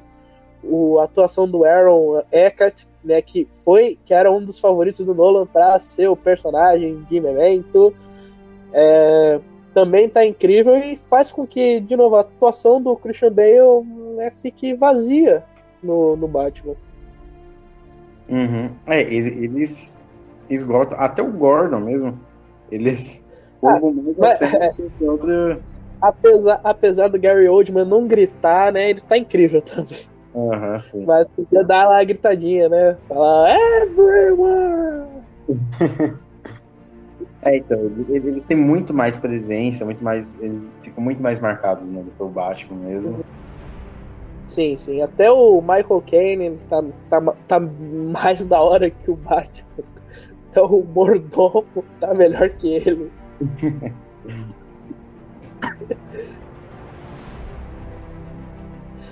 Mas, enfim, né? De novo, não, não é um. Acho que é o melhor filme dessa trilogia, né? Acho que isso é consenso em todo mundo e saúde aí, que eu sei que tu espirrou. Ah, obrigado. Será que a minha gripe passou pra você pelo, pela, pela, pela chamada? É, não sei, pode ter sido, né? Caraca, é Matrix mesmo, hein? Eu tô preocupado. Gripe Matrix. é, ó, a gente tava falando lá no começo. Uhum. Tá, enfim, né? Nota pra The Dark Knight. É esse, esse daqui é o dos 5 estrelas. 5 estrelas também, merecidas, 5 estrelas. Agora vamos pra primeira decepção do Nolan. Dark Knight Rise. É, esse. Cara, é eu acho difícil. que aqui. Vai, fala aí. Não, esse é um pouco difícil mesmo. Porque Sim. ele tinha já a missão de superar, né, o, Quer dizer, não de superar, né? Mas pelo menos de ser do mesmo nível do, do outro e finalizar, né? Sim. Sim. E assim, aqui parece que o Nolan, tipo, só fez por pressão do estúdio, porque o filme anterior tinha arrecadado um bilhão de dólares na bilheteria, aí o, aí o executivo da Warner falou, gente, faz mais Batman aí, faz aí, faz aí, Nolan. Eu não tô hum. afim, faz aí. Tá, tá, eu faço, mas se eu fazer, vai ser o último, tá bem? Tá, tá bem, pode ser o último, mas faz aí o Batman. E, e cara, parece assim que o Nolan que parece que encheu, tá, tava de saco cheio do Batman, porque tem muito descuido aqui, quer dizer, ainda mais para um diretor do calibre do Nolan, é um único descuido, assim, falta de atenção pode ser um pecado gigante. Uhum. É, então. Tipo assim, até, é até o Goyer, o Goyer saiu fora, o Goyer que escreveu o roteiro dos dois primeiros filmes, ele saiu fora. Ele falou, não vou fazer, não vou fazer. Uhum. E so, sobrou pro irmão dele fazer, entendeu? Então, e aqui, toma mais, mais uma vez naquele lance que a gente tava falando sobre Gotham, né? que não é, né? muito bem Gotham, ali, a geografia de Gotham. E aqui ficou ainda pior, assim, cheio de ponte ali. Pra... Chicago é uma ilha, por acaso. Chicago é, é ilha, por acaso. Deixa eu até ver aqui se Chicago é ilha. Se, é que ela, se, fosse, uma, se, se fosse filmado em Manhattan, eu aceitaria, mas Chicago é ilha. Aham. Uhum. É, é, não, não tem ilha, não. Chicago é uma cidade costeira, mas não é ilha. Nossa, é então. E aí é tudo, tudo muito esquisito essa geografia, mas ainda assim, é, eu gosto bastante do, do início do filme, até o primeiro embate dele com o Bane ali. Ah, cara, o Bane, nossa, que embate vergonhoso. E ainda tem gente que fala que o Batman do Christian Bale é mais estratégico. Porra nenhuma, o cara vai enfrentar o, o, o, o Tom Hardy de peito aberto. É. Não. Tem estratégia onde? Não, aí, tudo bem. Sinopse, sinopse. Antes da gente começar a falar mal, fala aí a sinopse. Beleza. É, depois, o, depois da morte né, do Harvey Dent no final do, do Cavaleiro das Trevas, o Batman meio que assume a responsabilidade, né? Dessa, desses crimes, dos crimes que o Harvey Dent é, cometeu, para ele ah, é aquela, aquele status, né, de quem o Harvey Dent era. Sim, sim. A gente esqueceu de falar disso, mas no filme, mas no, no filme anterior o vilão vence. O vilão venceu de fato. Sim, sim. Ele fez o Batman se, se isolar né, no final. Uhum. E aí aparece sim. a Celina Caio, né, a Mulher Gato, e o Bane é meio que um terrorista que meio que mantém Gotham ali em controle terrorista britânico. E o Bane é mexicano. Mais um whitewash. Né? Mais um whitewash. Ah, Nolan aqui. É- A gente só aceita porque o filme é legal, mas. Porque se o filme fosse ruim, ninguém ia reclamar. Sim, e esse, esse terrorista, né, o Bane, ele se mostra tão, tão poderoso quanto o Batman, e aí o Batman vê que vai ter que aí se. Tão poderoso quanto o Batman. O Batman não tem poder nenhum aqui, cara. não, mais poderoso, assim, no quesito de. ele arregaça o Batman no quesito de ele domina a cidade, né? Então o Batman vê que não tá tudo sob controle. E aí ele tem que retomar ali, renascer, né? O cabelo ressurgir, né? Das cinzas É. para um grandioso. Sim, sim. E aqui, né, de novo, assim como o filme anterior, né, a gente tem três vilões. Espantalho de novo. Tá vendo como o Espantalho... O Espantalho é o verdadeiro protagonista dessa obra, velho. Não é nem o Batman, é o Espantalho. Sim. Ele tá em todo, é a história dele que tá sendo contada. A gente tem a Mulher Gata, interpretada pela Anne Hathaway, que tá muito bem. Tá muito bem, né? É, que, é curioso, eu, cara, eu tenho, tenho que falar, a gente tem que fazer um programa só sobre a Anne Hathaway, velho, porque a evolução dessa, dessa mulher como atriz é impressionante. Uhum. Sim. E a gente tem o nosso querido Tom Durinho, Bem, que na verdade a gente tem quatro vilões, eu tô esquecendo É, de uns. ele Que tem o plot tem, twist, é, tem a Thalia, tem a Thalia, ali algo. que inclusive é plot twist de merda, hein? Tá vendo como eu tô dizendo que esse filme foi a primeira decepção do Nolan? Então, eu, eu achava interessante, tipo, ela trabalhando junto com o Bane, né? Ali ela enganando né, o Bruce Wayne no começo. Mas ao mesmo tempo, ali no final Não faz tira. sentido nenhum. Não faz sentido nenhum. Não, e tira todo o peso, né? Do que o Bane tinha sido até ali, né? Mas ela tá Exatamente. arrumando a dele. Ela tá arrumando ali a máscara dele. É, cara, não, não, não funcionou. Não, simplesmente não funcionou. Ninguém tem DVD desse filme também. Eu não vou falar porque eu tenho aqui, dos três. Só você tem. E eu também. Mas, mas tirando nós dois, ninguém mais tem. Sim. O que, que você acha que, é o, que as distribuidoras fizeram um box com o The Dark Knight junto? Pra ver, pra se livrar dessa porra. Ah, não, mas daí o teve aquela edição bonitona da máscara quebrada, assim, teve gente, bastante gente que pirou aí. Ah, mas é só porque é bonita, entendeu? Todo mundo queria ter aquilo lá na estante porque é bonito, mas. Mas ninguém se importava com o Batman Begins, nem com esse aqui. Ninguém se importa com esse aqui também. Então. Uhum. Tá, mas, mas enfim. é. É, Não é um filme ruim, não é um filme ruim, mas, né, como eu falei, parece que o Nolan aqui, tipo, tava de saco cheio do Batman, só fez pressão de estúdio, porque tem cada furo, meu Deus do céu, É. cada furo. Ah, Acho que a gente pode dar spoiler, né, E, desses não, furos. pra mim, o Todo mundo fez esse filme. Todo mundo fez esse filme, então pode dar Não, mas pra mim, assim. Ah, eu também gosto muito daquela sequência de cenas que é da tomada, né? Do Bane na, na cidade.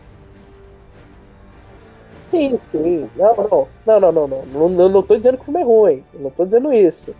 Hum, Tem todas. Assim, as cenas são fantásticas. Mas eu tô É. tentando apontar que Não, é que assim, a, eu, eu não, não curto muito a escala mesmo do Nolan, não, não faz a gente sentir o que tá acontecendo. Porque dentro do filme. Primeiro, ele não faz a gente sentir Gotham, Gotham ali é praticamente a gente não, não entende ela.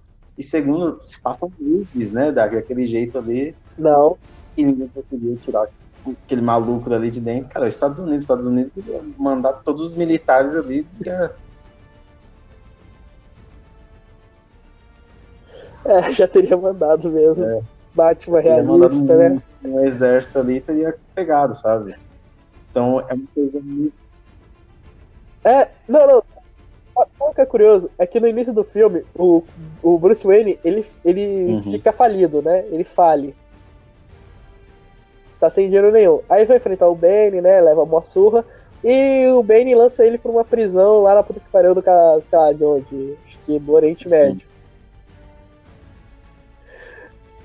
Aí o, o Batman, o Bruce Wayne Uhum. consegue escapar, correto? E, né, na cena seguinte, ele já está em Gotham com roupa da Gucci, né? Agora com pendrive. Agora a minha Ah, pergunta é como? Como ele conseguiu ir pra Gotham de um dia pro outro sem Ah, dinheiro isso nenhum? cara é, tava. É a escola Game of Thrones. Teleporte aí. Teleporte? Ah, velho. Ah, cara. Não, não, não, não, não, velho. Isso daí não dá. Ah.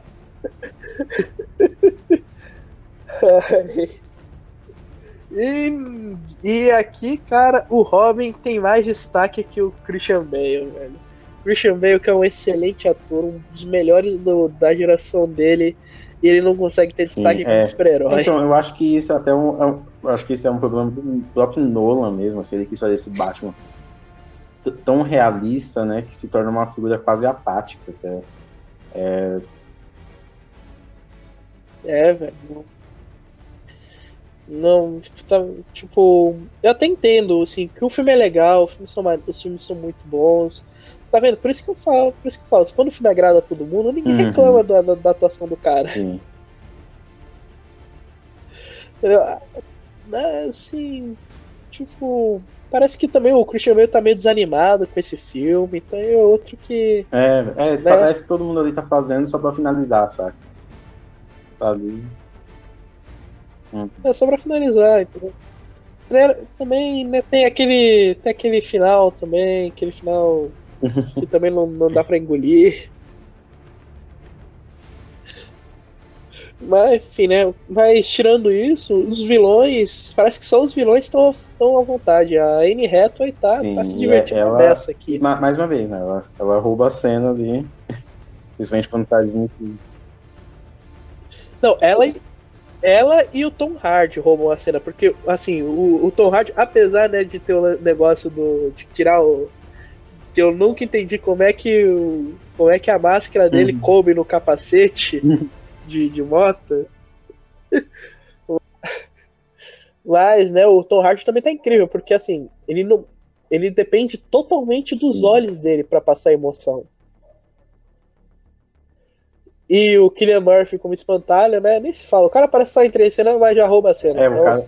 é então, essa, essa questão aí deles começarem a julgar né, as pessoas, tem aquele tribunal ali, vilões. Pô, é, essa, essa, na minha opinião, foi a melhor coisa do filme. A melhor coisa do filme foi essa. Que é os vilões, os vilões tomando é, ser anárquicos. Entendeu? E, isso uhum. eu achei maneiro. Isso eu achei essa, essa, sim, eu gosto muito. Achei a melhor o que me tira mesmo do filme é. Nossa, cara, a, a, a cena. A cena em que o Gordon fala assim: Ah, você acha mesmo que a gente vai. Se, se o Killian fala: Ah, você prefere morrer com. Você merece, prefere o quê? Exílio ou morte? Ah, se tu acha que a gente vai andar no rio congelado só pra te agradar, tá muito enganado, o espantalho. Aí, ah, morte então, uhum. por exílio. Cara, é uhum. é muito foda! Não, é, é porque eu não gosto mesmo das é, resoluções assim, do Nolan, ele não é tão criativo. E as cenas, e é o que eu falo, e é mais assim, não, as cenas elas ele, é, ele, é bem criativo, ele é bem criativo em usar conceitos de física, ética, assim, pro, é, para criar um filme, mas utilizá-los assim não é tão legal, não, não hum. sai um resultado tão bacana. Que aqui, de novo, assim, parece que depois do, do, do Amnésia, ele parece que tenta emular o estilo de outros diretores. Tirando o Dark Knight, que é o único filme dele, que ele tenta emular ele mesmo, nos outros parece que ele tenta emular outros caras, velho. Tipo. Apesar dos filmes dele serem, serem muito bons, ele tenta emular outro. Parece que ele tenta emular outro cara. Sim. É, então, e, a, e aí, tipo. É... As resoluções são desinteressantes também. É, é do mesmo jeito né, que a gente falou sobre que não é nada palpável, mas aí tem aquela meio que guerra ali no final, um monte de policial.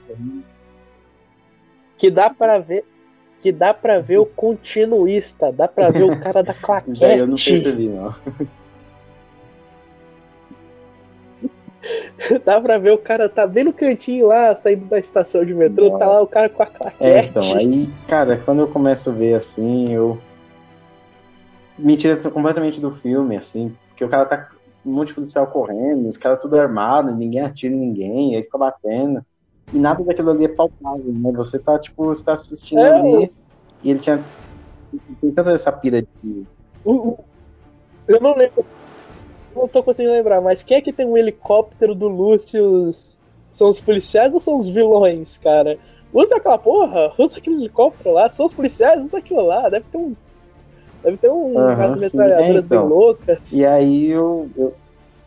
Eu, sinceramente, assim, esse final é que eu fico fico meio, sabe, caído, porque as resoluções dele são desinteressantes mesmo na, na construção ali, né? Uhum. Sim, e também que, assim, a gente. Esse programa. Vai, tem, tem um problema também nesses filmes, tirando Dark Knight, que também é um problema nos filmes seguintes, que a gente vai comentar, problema da grande maioria dos filmes seguintes, que é o problema da emoção. Tipo, uhum a gente não se importa. A gente realmente não se importa com o que vai acontecer com Gotham. A gente sabe que o Batman vai vencer. Sim. Mas, tipo, a gente não se importa. Enfim, né? Vamos pro próximo antes que, antes que a gente perca hum. mais 5k no, no ah, Instagram. Eu já tô já. É, vamos lá pra nota desse aqui. Eu dou 4 estrelas. 4 estrelas. É um filme, é um filme bacana, apesar de é, tudo, mas é um filme bacana uma finalização ali que me agrada em certos pontos e em, em outros pontos, assim, fico, fico chateado porque eu gosto bastante, né? É, não, não, assim, aqui, gente, a gente pode até estar tá falando tanto mal do Nolan, mas, mas, mas, assim, a gente, a, gente, a gente gosta do Nolan, a gente gosta, a gente acha ele um baita diretor, acho que um dos melhores. No entanto, a gente tem que né, relevar certa, certas coisas. Uhum. Agora eu quero. Agora, nego. Agora eu tô sendo hipócrita aqui, porque quando a gente for falar de Zack Snyder, velho, eu vou uhum. defender o cara com todas as minhas forças possíveis. Já aí.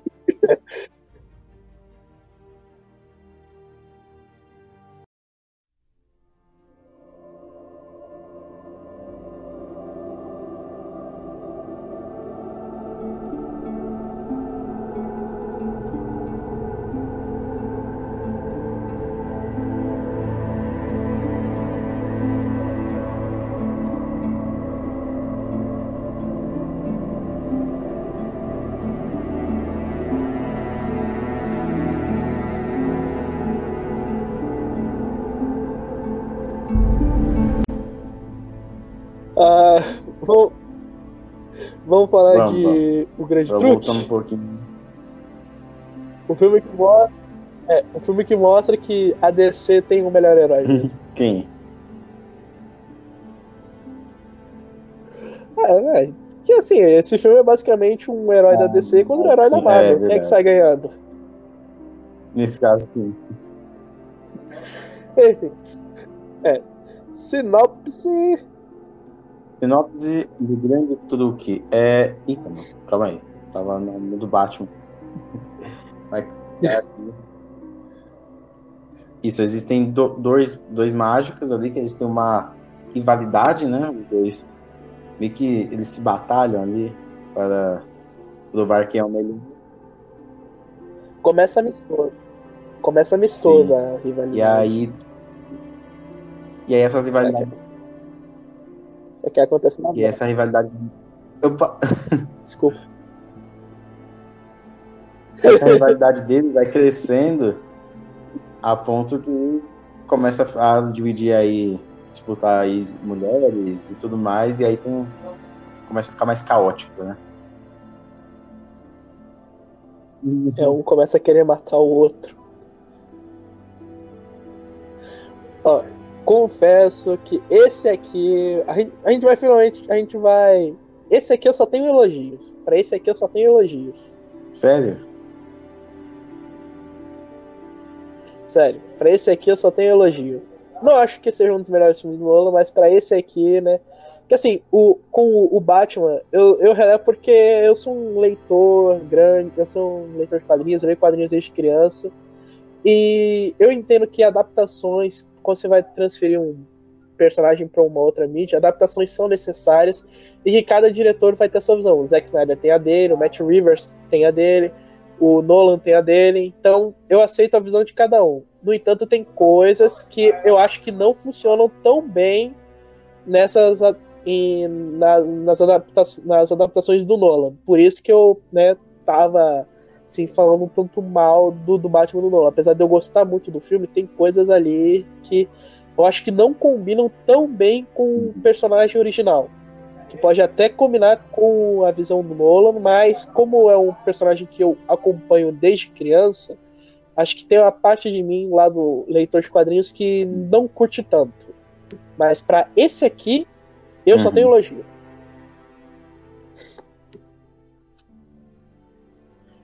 Né? E, e, e eu acho maneiro como eles constroem a rivalidade, né? Porque, assim, aqui de novo tem o, a estrutura não linear que a gente já tinha visto nos anteriores, no Batman Begins, no Following e no Memento.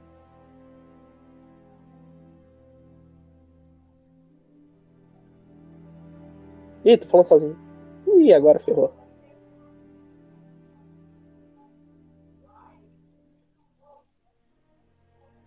Hello? Alô? Alô? Alô, Alô cara? Alô? Alô? Cara, eu vou pôr todas essas atrapalhadas aqui como se não fosse crédito, porque foi mal, vai mal. tão engraçado.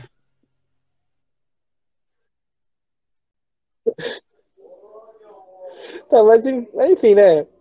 É, eu acho maneiro como eles constroem a rivalidade dos dois, porque aqui o filme é mostrado de forma não linear, assim como nos anteriores, Batman Begins, Memento e Following. E começa já com a, o Hugh Jackman já sangue nos olhos, velho. Já começa assim, já sangue nos olhos. E depois vai mostrando uhum. como é, ele eu, ficou eu assim. Que, que esse é um dos filmes aí que eu e... menos me recordo. Foi um filme que eu vi já faz um tempinho. Eu não consegui é, rever ele. Então tem muita coisa assim ah. que eu deixei meio passar, sabe?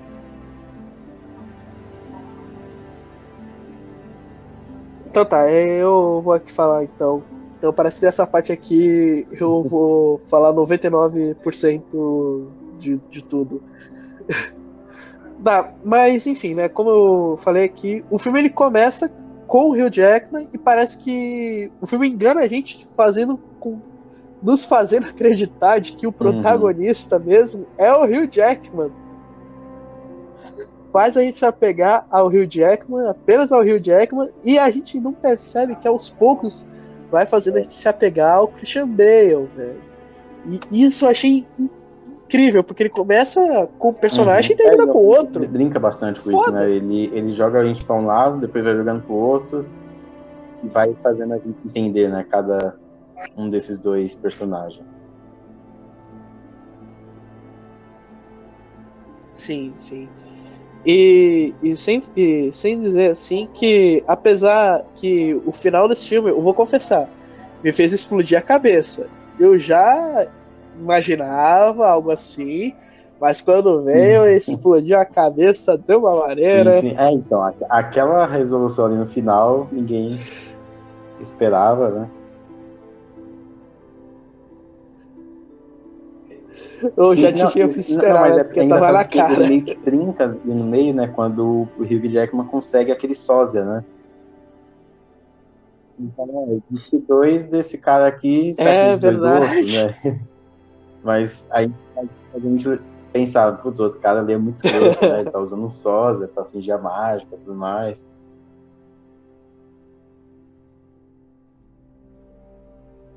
É verdade. E, e, e, é muito maneiro também as mágicas, porque, assim, como é um filme de mágico, a gente espera mágica, entendeu? Mas não, aqui é mágica, é mágica mesmo. É bem pé no chão. Eu diria que todos os filmes uhum. pé no chão do Nolan, esse é o mais pé no chão. Que ele também é um filme de época. Pega, ele é interessante porque esse filme tem uma participação especial do David Bowie, saudoso David Bowie, descansa paz. E. E. Cara, o. E ele pega uma época, época do, do que o Tesla tava, tipo. Ele era um dos pontos mais hum. falados. Tipo, tô falando na época do filme, entendeu? Pegar a época que o Tesla tá vivo. Ele traz a eletricidade, algo que ainda era novidade na época, como um elemento central do filme. Então, assim, o Nolan, aqui o Nolan ele soube pegar cada elemento, cada elemento que ele introduziu no começo do filme, e ele soube usar isso muito uhum. bem.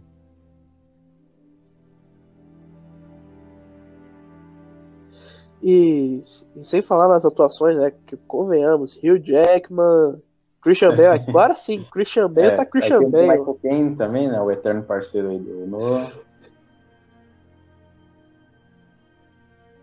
É, na verdade, o eterno parceiro do Nolan é o Hans Zimmer, mas.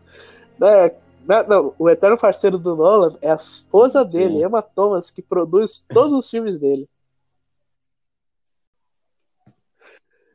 Mas, mas, enfim, né? O Michael Caine, sim, ele é o ator mais. Ele é o ator mais companheiro. Ele e o Killian Murphy são os queridinhos dele. E. Sim, e o Michael Caine tá tipo assim, maneiro ele como o papel do tutor. Curioso, o Michael uhum. Caine sempre faz o mesmo papel em todos os filmes do Nolan, é, né? Praticamente a mesma forma. Né? E, e no. E no TN, parece. Eu tenho, eu tenho a teoria. Eu tenho uma teoria eu tenho uma teoria de que o Michael Caine, hum. nos filmes do Nolan, ele é imortal.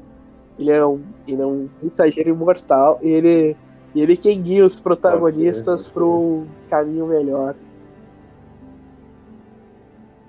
É, é uma, não é teoria, é, não é uma teoria boa? Ele, ele é o. Uhum. Ele é ah, o Highlander. No, ele é o Highlander. Interstellar, um personagem dele morre, né? Olha aí. Será aí que morre mesmo?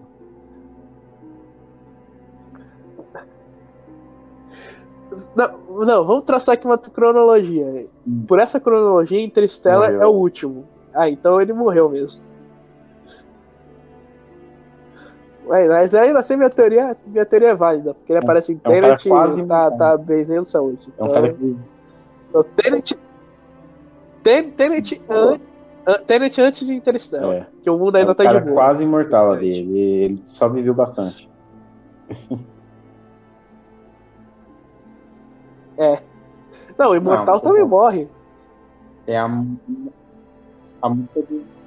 Não. Tu, já, tu assistiu não, Mas tem a música do, do Sandy Jr. ah, esquece aquilo lá. Aquilo lá, aquilo lá vale pro Wolverine até Logan. Então.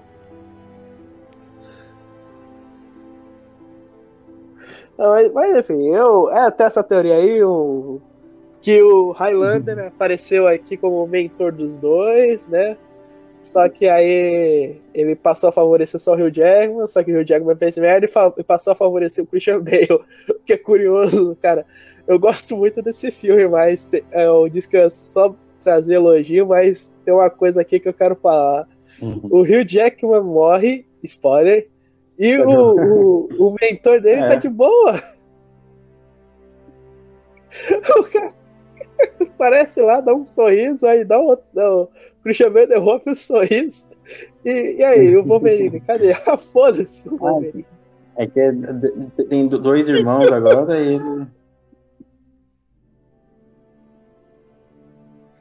Ah, é, o irmão uhum. dele cagou mesmo pro irmão dele, né? Sim. E que esse é o plot twist. o, o, o Batman tem um irmão gêmeo que, que, ele, faz, que ele trocava de lugar com o sósia do assistente. Cara, e, e, é foda, e é foda a cena que é revelado isso, que começa lá com o Christian Bale, né, achando que ia ser executado. Aí o cara solta. Tem, uma, tem essas uhum. últimas falas, aí o cara solta. Abra cadabra. E aí aparece a, a, tem a revelação. Puta cara, que, que uhum. muito bem feita, muito bem é, feita. Nesse quesito, essa, essa a sequência do final é uma coisa que eu não esqueço mesmo. É muito bem, muito bem feito. Mesmo. E quando, e quando tudo se encaixa, é né, muito né, louco, mais, é bem interessante. Sim, cara. Eu, eu diria que esse filme aqui, tem gente que não vai entender. Tem gente que eu já passei por umas pessoas aí que não entenderam o grande truque. É. Eu falo, cara, não entenda, só sinta. Só sinta, velho. Que putz, uhum. cara, que filme foda, hein? Sim. Vamos lá. Eu dou nota Vamos 4 pra nota? Também, dou 4 estrelas. Inception. Agora vamos pra Inception.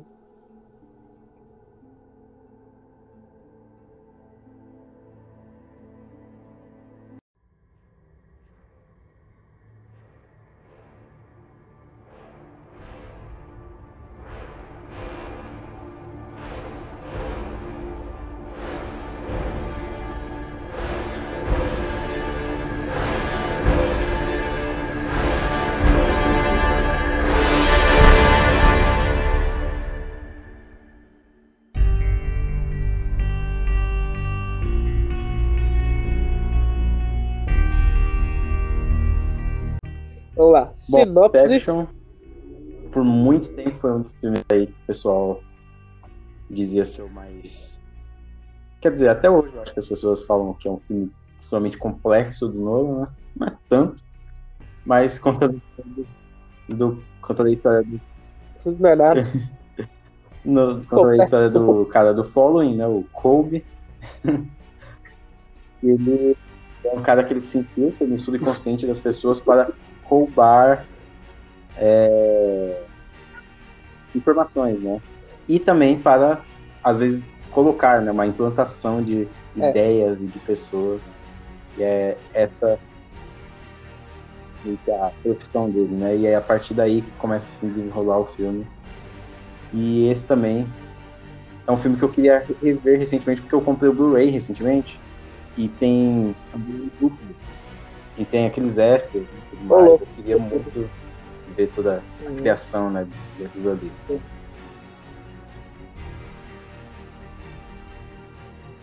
Enfim, né? lembra que eu falei que o que o Nolan em alguns filmes ele tenta emular uhum. outros diretores? Aqui ele tenta emular o Satoshi Kon. Sato, não não conheço. Então, tem, tem, um, tem uma lenda, não é lenda, é fato, hum. que esse filme foi chumpinhado. Que, esse, que o Inception é Ctrl-C, Ctrl-V de um filme do Satoshi é. Kon. É. E olha, o Nolan admitiu isso. O Nolan admitiu isso. O nome do filme é é Páprica. Inclusive, procure esse filme que ele é muito bom, é muito foda. Eu acho até, eu acho ele até, eu acho ele até melhor do que o Inception.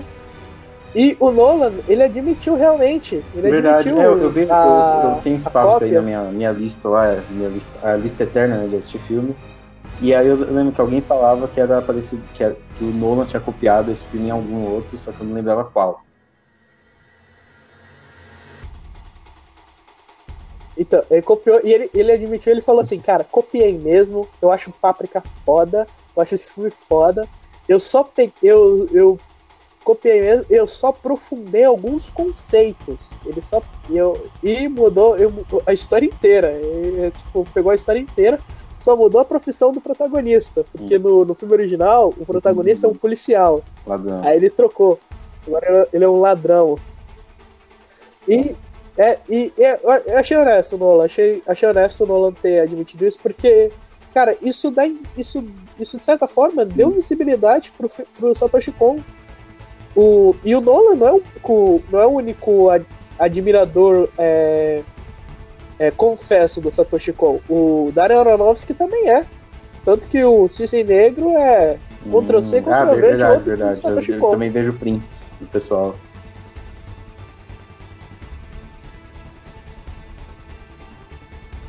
Então, então, isso é maneiro, porque mostra que o Nolan é otaku. Alô? Então,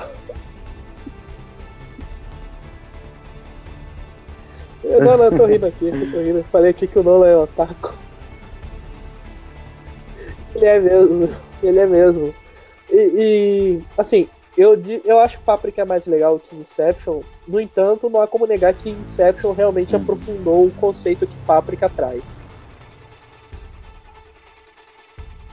E assim, Lembra que eu falei assim que eu só consigo lembrar de cara de uma cena de ação do Nolan? Sim. Que eu digo que só uma cena de ação do Nolan é realmente memorável?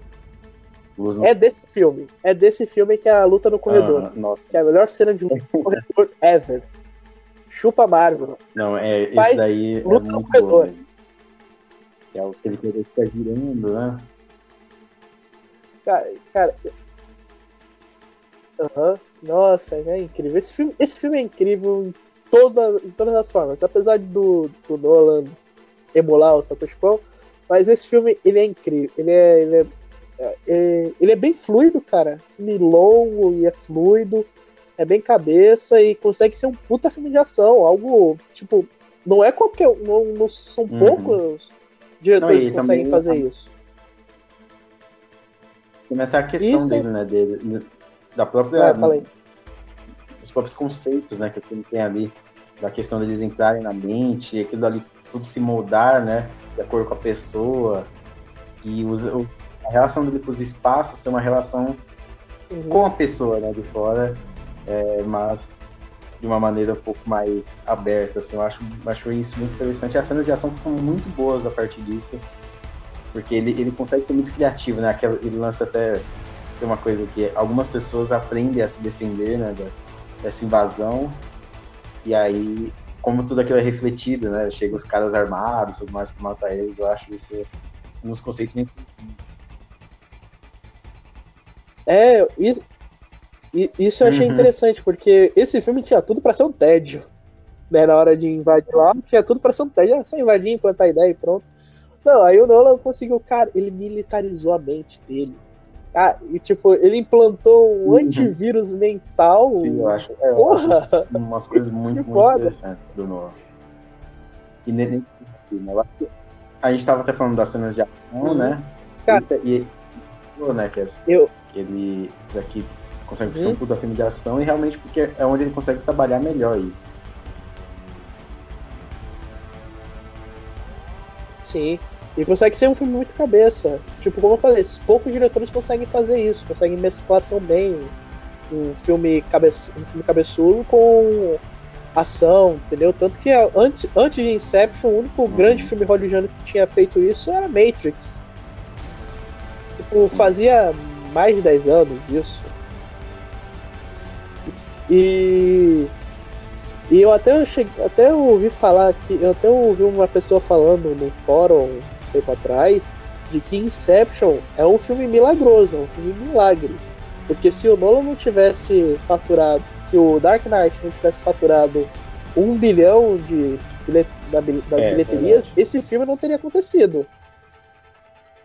Porque é, porque é um filme é um filme grande, blockbuster, um filme cabeçudo, né, que os estúdios que querem ganhar dinheiro, né, acham que um filme grande, cabeçudo, é, não funciona pro público. Eles não queriam correr riscos, eles não querem correr riscos, né? E, e sem falar que é um filme longo, um filme longo também.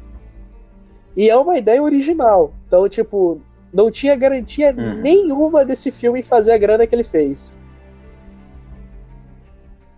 Então, tipo, realmente eu devo concordar de que Inception é de fato do um Nolan, milagre. né? Em que pop, aconteceu. pop, né? Ele é um dos, desses diretores aí que as pessoas conhecem o nome pela. É uma coisa É um- quase. é. Eu vou dizer aqui do, do grande público, né? Aquele público que vai no cinema, vê o, vê o cartaz, né? E escolhe um filme na hora, né? É um pessoal que conhece, conhece Tarantino, né? Não é um pessoal que conhece uns caras mais. sim.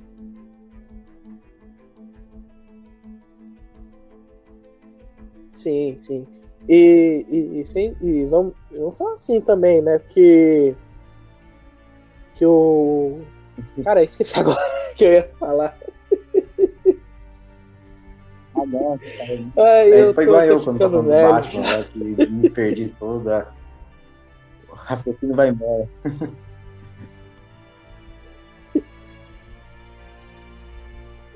Ai, cara. Ah, velho. Mas enfim, é, mas esse filme aqui meio que mostrou o estilo do Nolan, o estilo do Nolan por si só, além de dele ficar explicando o filme inteiro, que esse filme parece uma radionovela, né? Que ele explica tudo. Aí daí pergunta como é que tem gente que teoriza, assim, né? do que não tem o que teorizar, ele explicou tudo. É, tá. Aí, enfim, né? Aí. Enfim, esse filme meio que moldou o estilo do Nolan de. Uma mistura de blockbuster com filme artístico, filme mais autoral. E de fato é, o Nolan, ele, ele tem. É um estilo dele mesmo. Eu, pelo menos, não consigo lembrar de mais nenhum outro diretor que tenha isso. O, o quer dizer, eu consigo lembrar aqui de dois que conseguem ser conseguem fazer blockbusters artísticos, sim, entre aspas. Que é o Denis Villeneuve, mas o Denis Villeneuve, ele é de fato um cara mais artístico. E o outro é o Zack Snyder. E, sim, pra, mas o Zack Snyder é muito mais um. Considero o Zack Snyder é, muito mais um pintor. Nas muito mais graficamente, né, do que Sim, o algo até que tá certo que o Nolan ele é mais cinema, ele é mais cinematográfico mesmo, enquanto o Snyder ele tenta trazer, ele tem uma capacidade única de criar imagens, tanto que uhum. tanto, cara, é meio, é meio difícil de explicar tudo, mas basicamente, mas basicamente os, os, esses três que eu citei têm estilos tão únicos sim, que sim. uma outra pessoa tentando emular fica estranho. O, por exemplo, o Nolan, ele emula, ele emula outros uhum. diretores, uhum. mas ele emula bem, e emula do jeito dele. Então, aqui, é, de novo, e esse filme aqui eu só tenho elogios também. vai falar, ele consegue usar muito bem os efeitos também visuais, né, pra ah, é. Vale dizer, vale dizer que. é, então, mas, ele não mas, mas até CGI. os efeitos práticos, né? Igual lá do corredor, né? Girando. Ele consegue usar muito bem. E, e até levando pra, é. as ruas lá, dobrando lá, tá ligado? Sim. Quando. Não, ali, ali, ali é CG. Ele evita ao máximo usar CG, ele usa mais como último recurso mesmo ou para dar uma aprimorada em alguma cena, tipo, mais isso mesmo, mas tirando tirando é, isso ele não, mas ele usa, consegue usar até ele é muito de usar. E até acontece meio artificial, né? Faz sentido porque os caras estão na mente de outra pessoa, né? E até no próximo, no próximo filme também ajuda bastante na, na contextualização do próximo filme, que a gente vai falar dele. Mas aqui no Inception eu acho que combina muito quando ele transita entre os ambientes ali. Eu acho bem interessante.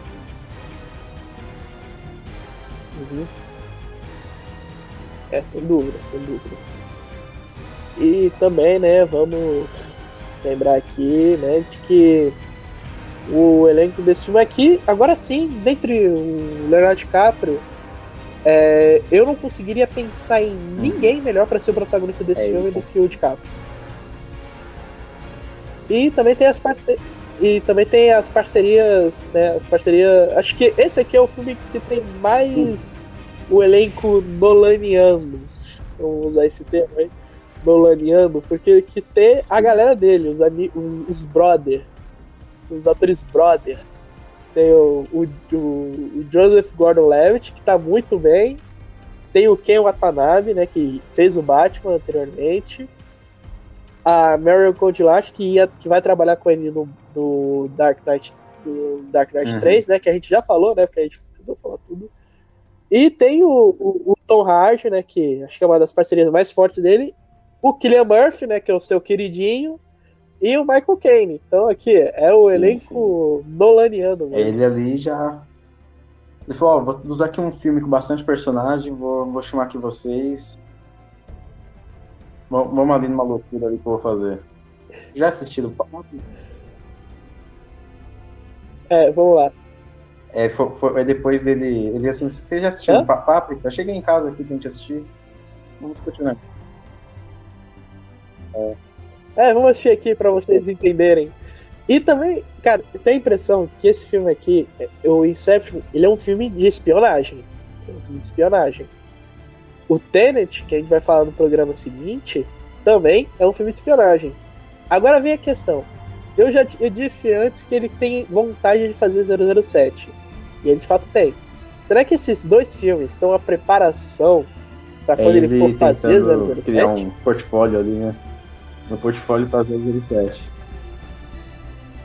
É. Pra ver se ele, pra ver se ele consegue, mas sim.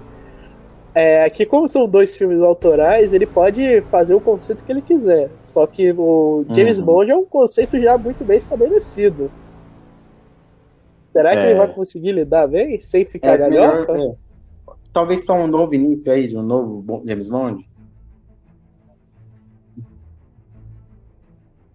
É, então, então, como o Nolan ele é um cara autoral, eu não vejo ele dirigindo assim um Bond que já está estabelecido.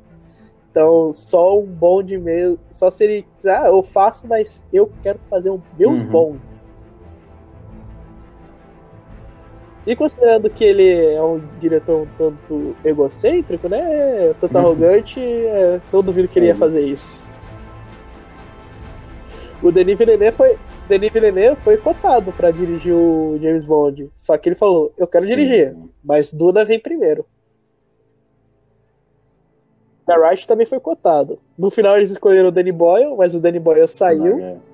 E aí tá o Carrie Eu tô ansioso pra novo. Eu também tô, também. também tô. Mas vamos, vamos, vamos focar aqui no Inception. Enfim, né? O Ince uhum. Inception é um filme foda. Esse é, esse esse okay. que ele, de, que esse ele tem é, a ambição é, dele, né, e consegue alcançar. O... Sim, sim. Sim.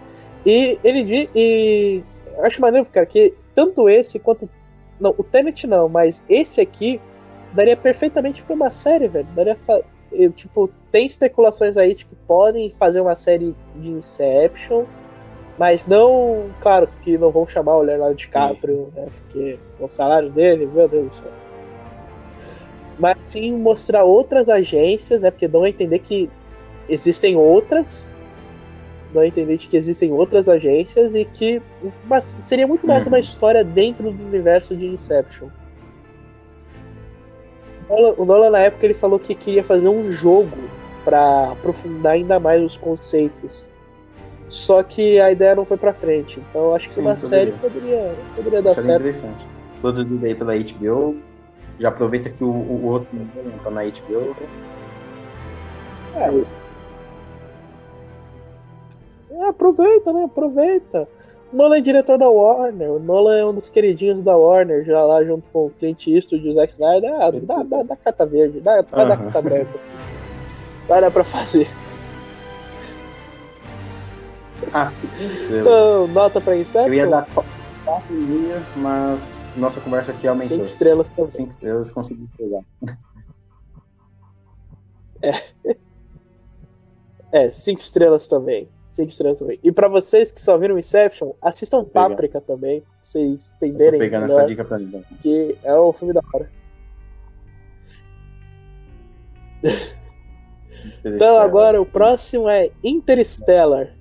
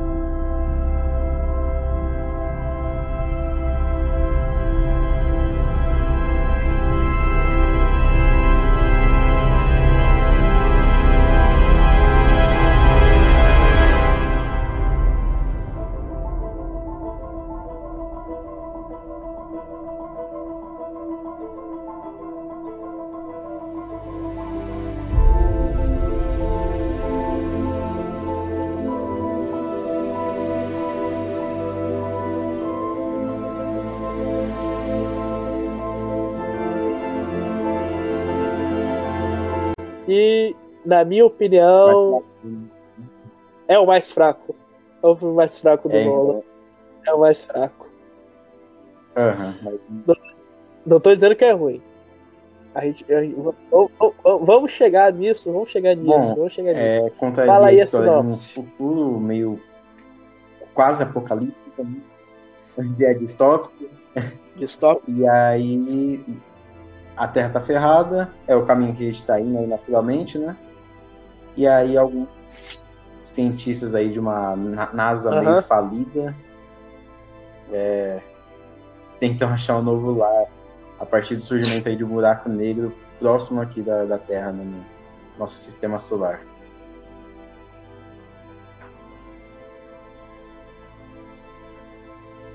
É, é, vamos lembrar que toda a campanha de marketing, antes da gente começar a falar bem e a falar mal de Interstellar, vamos lembrar que de toda a campanha de marketing que já começou na pré-produção, que o Nolan falou: Eu vou fazer um hum. filme foda de espaço. Ele falou: Esse filme vai ser tão genial só, só, só um, 2000 um momento aqui, eu vou só sair um pouquinho. Eu já, Esse... já volto. Só do, do, dois minutinhos só. Beleza.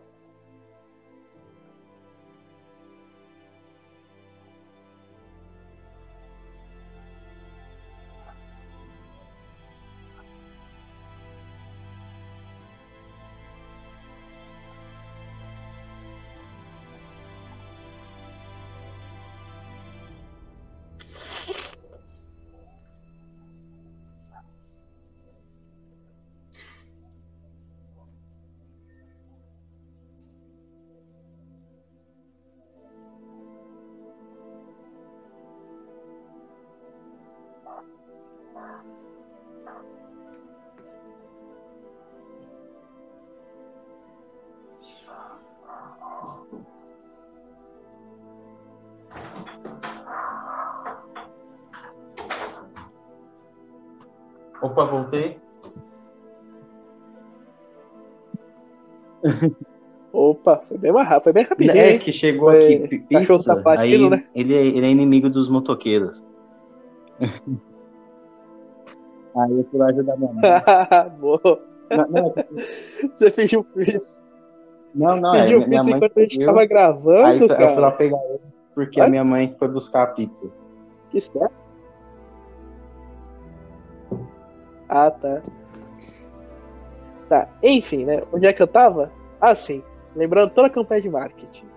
O cara falou que ia ser tão genial quanto 2001. falou, eu vou ser o novo Kubrick. Serei considerado o novo Kubrick. E olha no olha, que deu. eu vou dizer que eu gosto muito do filme. Não, eu também, eu também, eu também. É Ó, ele ser o mais fraco não significa que ele é ruim. Uhum. Só que não conseguiu cumprir bem o que ele queria. Na verdade, não chegou nem perto. Não chegou nem sequer a, arranhar um, um pezinho, um Sim, dedo é. do 2001, nem de é, Solaris. É, é, o, o Nolan tem muito disso, né? Até ele é muito ambicioso e às vezes os filmes dele tropeçam até nas próprias ambições dele. Eu tenho muito medo. É, não, não, mas assim, o diretor Sim. ser ambicioso é até bom, é muito bom, porque isso mostra que ele, que ele, que ele, que, que ele tem um potencial grande. Mas eu também acho, é assim, ele falou, você é o novo Kubrick. Eu acho que também é, é extrapolar então, demais, né? Tenta ser um pouco mais humilde, cara. O Zack Snyder é um diretor ambicioso, mas ele é humilde. O cara faz live com a galera, interage com todo mundo, responde geral no Twitter. É, ele é um cara mais humildão. Assim, né? Ele achava que ele ia salvar o cinema, né? Com o Tenet. Ele...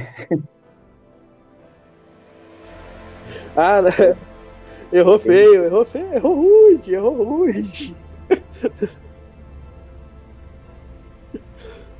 Eu acho que até acho que quem vai salvar o cinema vai ser Pode o Villeneuve. Ah, mas aí só em outubro do ano que vem, então?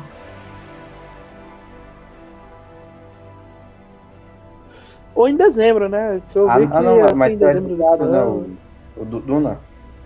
Ah. É, o Duna foi adiado. Ia ser. É, Mas enfim, cara, vamos, o jeito é esperar pra ver. O jeito é esperar pra ver. Jeito é esperar pra ver, né? Que ainda tem toda a burocracia da vacina. E acho que estão dizendo por aí que vão precisar de duas doses das é. vacinas, né? Então, vamos, o jeito é esperar pra ver. Mas eu Sim, acho que o primeiro que a gente agora, conhece já morreu. Tá, porque é muito tempo, né, de mudança. É.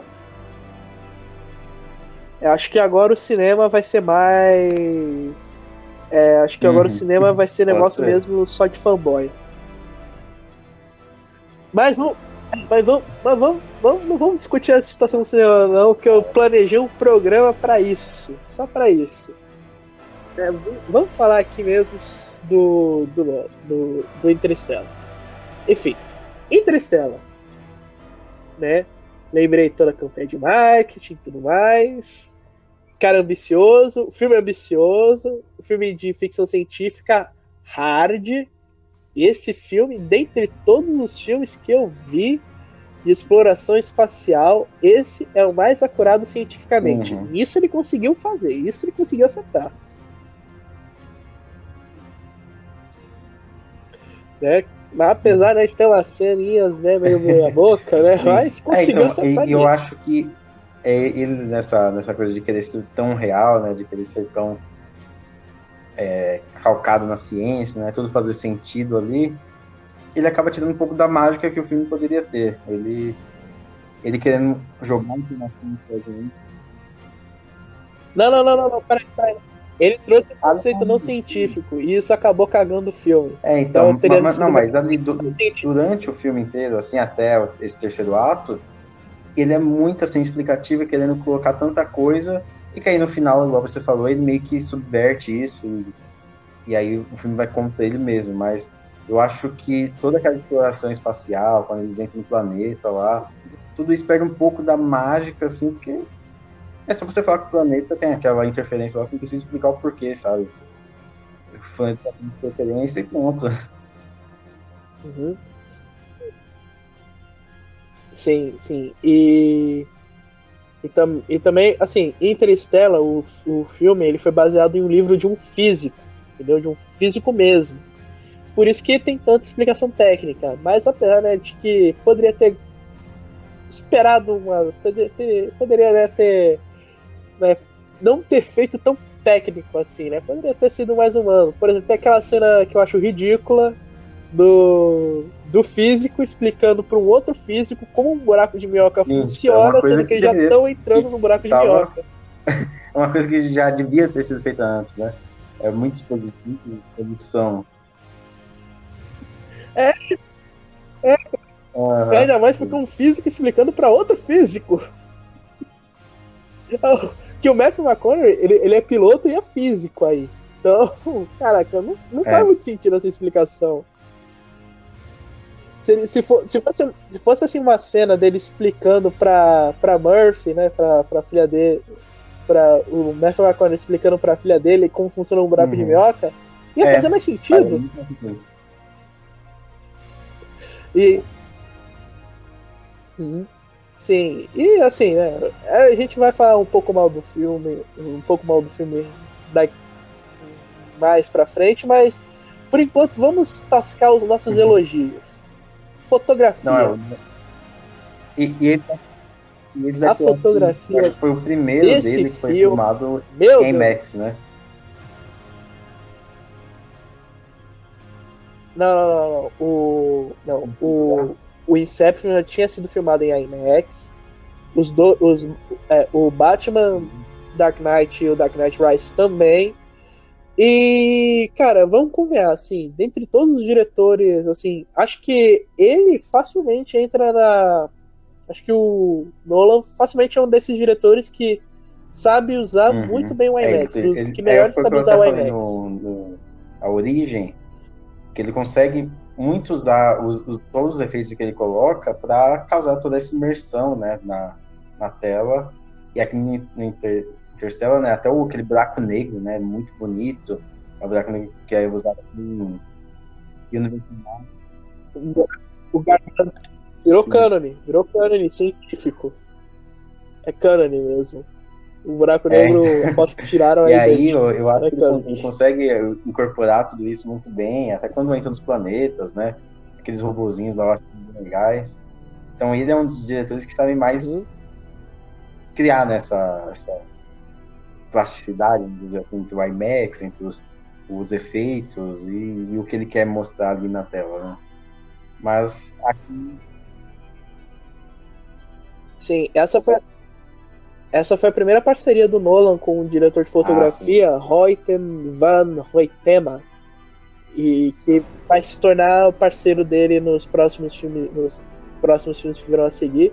E eu puxei aqui a filmografia do cara, além dele ter feito a fotografia de Interstellar, ele também fez de Her, né? Que, convenhamos, Her é um dos hum. filmes mais bonitos visualmente da última década. Também tem o James Bond, o Spectre, né, que é incrível. E ele também fez a fotografia de Ad Astra, que por mais que não seja lá um dos melhores filmes de exploração sim, espacial, sim. né? É um filme muito bonito. Criado cenas realmente memoráveis. Uhum. Eu diria que esse cara até pode até pode até né, ser uma competição forte uhum. aí pro Roger Dickens é, e pro Lubeski. Eu acho que nos próximos anos ele deve aí. Quer dizer, ele já deve ter pintado no, pelo, pelo Hernan, tipo, em grandes premiações, é, né? É, uhum. E a trilha sonora? Meu Deus, Hans Zimmer. Vamos bater palma pro Hans Zimmer. Vamos bater palma pro Hans Zimmer. Porque esse cara, esse ah. cara não, não sabe criar uma trilha sonora ruim. Até mesmo nos filmes ruins, como Reator, é, é então, a trilha sonora é, é foda. Bom, assim. E como ele incorpora, né, a trilha no próprio filme, igual aquela. Todo mundo fala, né, daquela música naquele planeta, que cada toquinho é um dia, né? Uma hora, né? É, cara, é, não, é uma hora, uma hora. Aham, uhum, e, velho, o cara ficou lá duas horas, o cara a vida toda, nossa.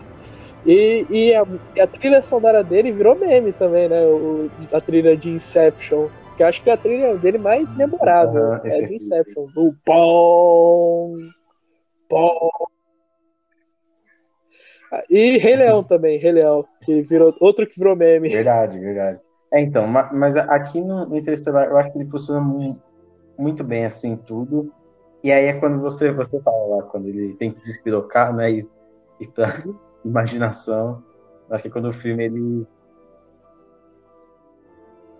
Não, não, não, não, não, não vamos falar mal agora. Estamos soltando elogio. Estamos soltando elogio. E tem uma curiosidade sobre a trilha sonora que o, o Hans Zimmer, o Nolan, ele não falou pro Hans Zimmer qual seria a história do filme. Só falou, então, cara, é a história né, de um pai e uma filha, né? Uma história de relação entre pai e filha. Aí o Nolan fez uma trilha sonora linda, né? Quer dizer, o Zimmer fez a trilha sonora dele, que é espetacular, velho. Eu podia fazer. Eu podia. A gente podia botar. Dava até pra fazer um remix assim de um drama uhum. mesmo, botar essa trilha sonora no This Is Us, Sim, por é, exemplo. aquela música ia funcionar né, perfeito. Neles, né? É, é, como que é o nome da música? Esqueci. Uh, no, ah, não, é, ah, não essa daí é quando eles estão assim. tentando encaixar lá as naves, né? Tem uma parte rodando, outra... mas tem uma outra que ela é bem é. tocante, assim, que mostra bastante a relação deles dois. E eu acho ela muito bonita, muito bonita mesmo. É um. Sim, sim. E, e, e também, né, o, como eu falei, o, o filme bastante científico, bastante com pé na realidade assim, ele pode até não ser no mesmo nível, na verdade não chegou nem perto de arranhar Interstellar, quer dizer, o 2001 e os Solares. Mas eu diria que, dentre todos os filmes de exploração espacial que tivemos na década de 2010, ele é um dos melhores. Perdendo apenas para gravidade é, eu também e um pouco eu, não sei qual que eu prefiro mais entre ele e a, e a de Astro, por exemplo.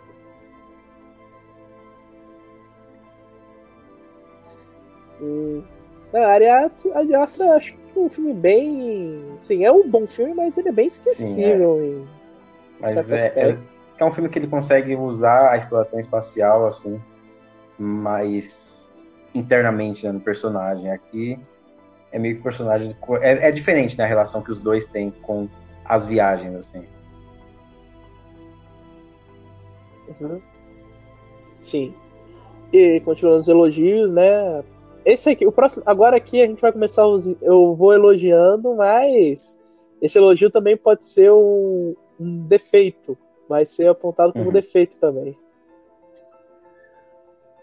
Que são as atuações. Assim, Matthew McConaughey, Jessica Chastain, Annie Hathaway, Michael Caine, Casey Affleck, Timothy Chalamet, Matt Damon. Uhum. A gente sabe que eles são excelentes atores. Todos eles. Todos eles foram indicados ao Oscar ou ganharam o Oscar. Todos eles são incríveis. Mas me, me, não importa. Esse filme mostra uma coisa. Não importa se o ator é o melhor ator do mundo, não importa se ele é o Marlon Brando. Sim. Você tem é, que então, saber dirigir é... ele. Você tem que saber dirigir ator. E é, o então, é não ele, sabe ele, dirigir ele atores. Ele tem muito essa noção mais da situação, né? Ele não quer. Embora ele quer contar essa história de pai e filha, né? Que tem aquela cena do, do Matt, o McConaughey chorando, tudo mais, que virou meme também. É, que é ridícula. Ridícula. A gente não sente emoção nenhuma, cara. Tá, tá trilha lá, aí tá lá fazendo careta, tá, atuação boa, mas não, não passa criar toda essa coisa com a, com a, com, a, audiência, porque ele é muito mais. Ele, ele valoriza muito mais. É, como posso dizer? O, o que é mais grande, sabe? O que cerca aqueles personagens. E aí, quando ele tenta. É. Sim, sim. E é por isso que, é isso que Inception funciona tão bem. Sim. É por isso que o Grande Truque funciona tão bem. Entendeu? Porque o foco não é. Não tem, o Nolan não tenta, nesses filmes, ele não tenta é, dirigir os atores. Ele confiou nos atores. Tipo, entrega esse seu trabalho. Entrega esse seu trabalho. Se encaixa aqui.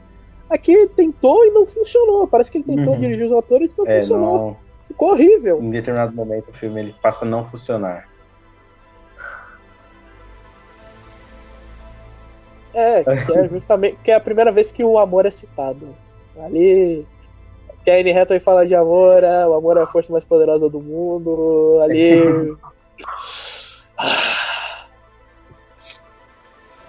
Não, não, não. E o filme, o filme inteiro gira em torno do amor e o Matthew, McCon o Matthew McConaughey, né, tem o, o é. amor pela filha, mas foda-se o filho, né? A cena, a cena de despedida foi uma comoção com a, uhum. com a, com a Renesme, né, com a. Aí chegou na hora de despedir, de se despedir do filho, foi só um abraço aí, te vira, é. toma na casa agora e se foi. Aí quando, o, quando a, ele reencontra a filha no final, né, a filha mais velha, ele nem pediu o filho, não tá nem aí. É, não, não, também não tá ligando pros descendentes, né? Que tem uma porrada de descendentes lá. E nenhum deles disse oi. E ele também cagou pra ele. ah, não quero saber dos meus netos, não, tô nem aí.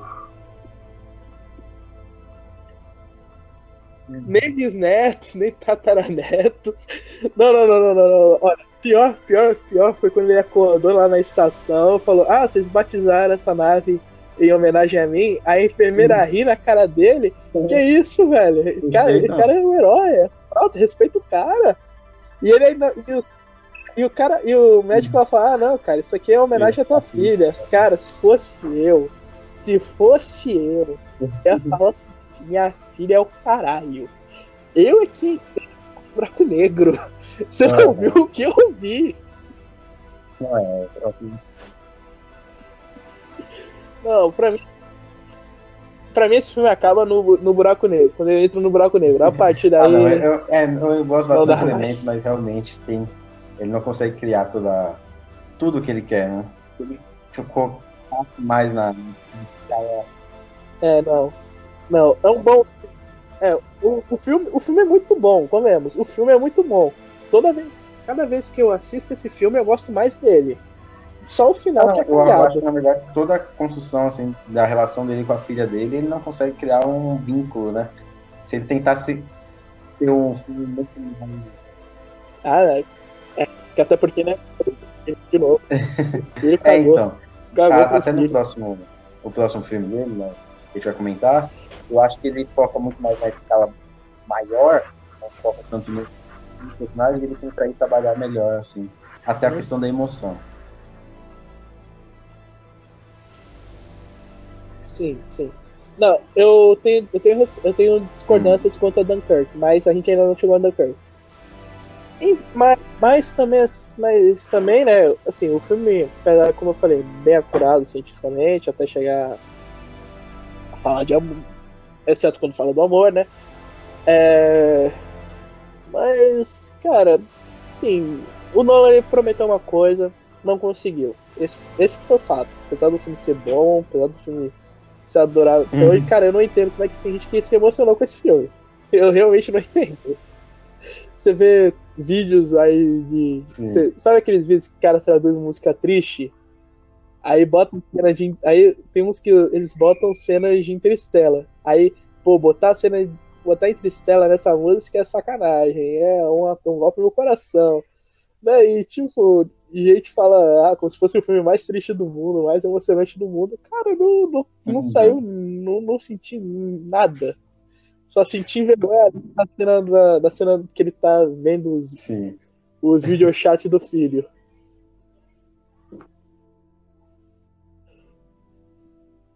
Enfim, é, acho que a gente já insultou interessante é, mas bastante. Eu, eu ainda né? curto o filme, ainda acho bem legalzinho. Não, eu também, eu também acho, eu também acho. Como eu disse, eu, não é um filme ruim. Só o final que é cagado. Então, e, também que, né? E é curioso, porque antes desse filme tinha feito Dark Knight Rises, que a gente falou tão mal assim, né? Então, né? Será que é um. Né? Essa aqui é a segunda vez que o Nolan decepciona, então. Ah. Vamos As pro notas, né? próximo. Né? Eu dou antes, antes a nota. e. A nota. Uhum. Eu dou quatro estrelas. Não gosto de dar nota quebrada. Quatro estrelas.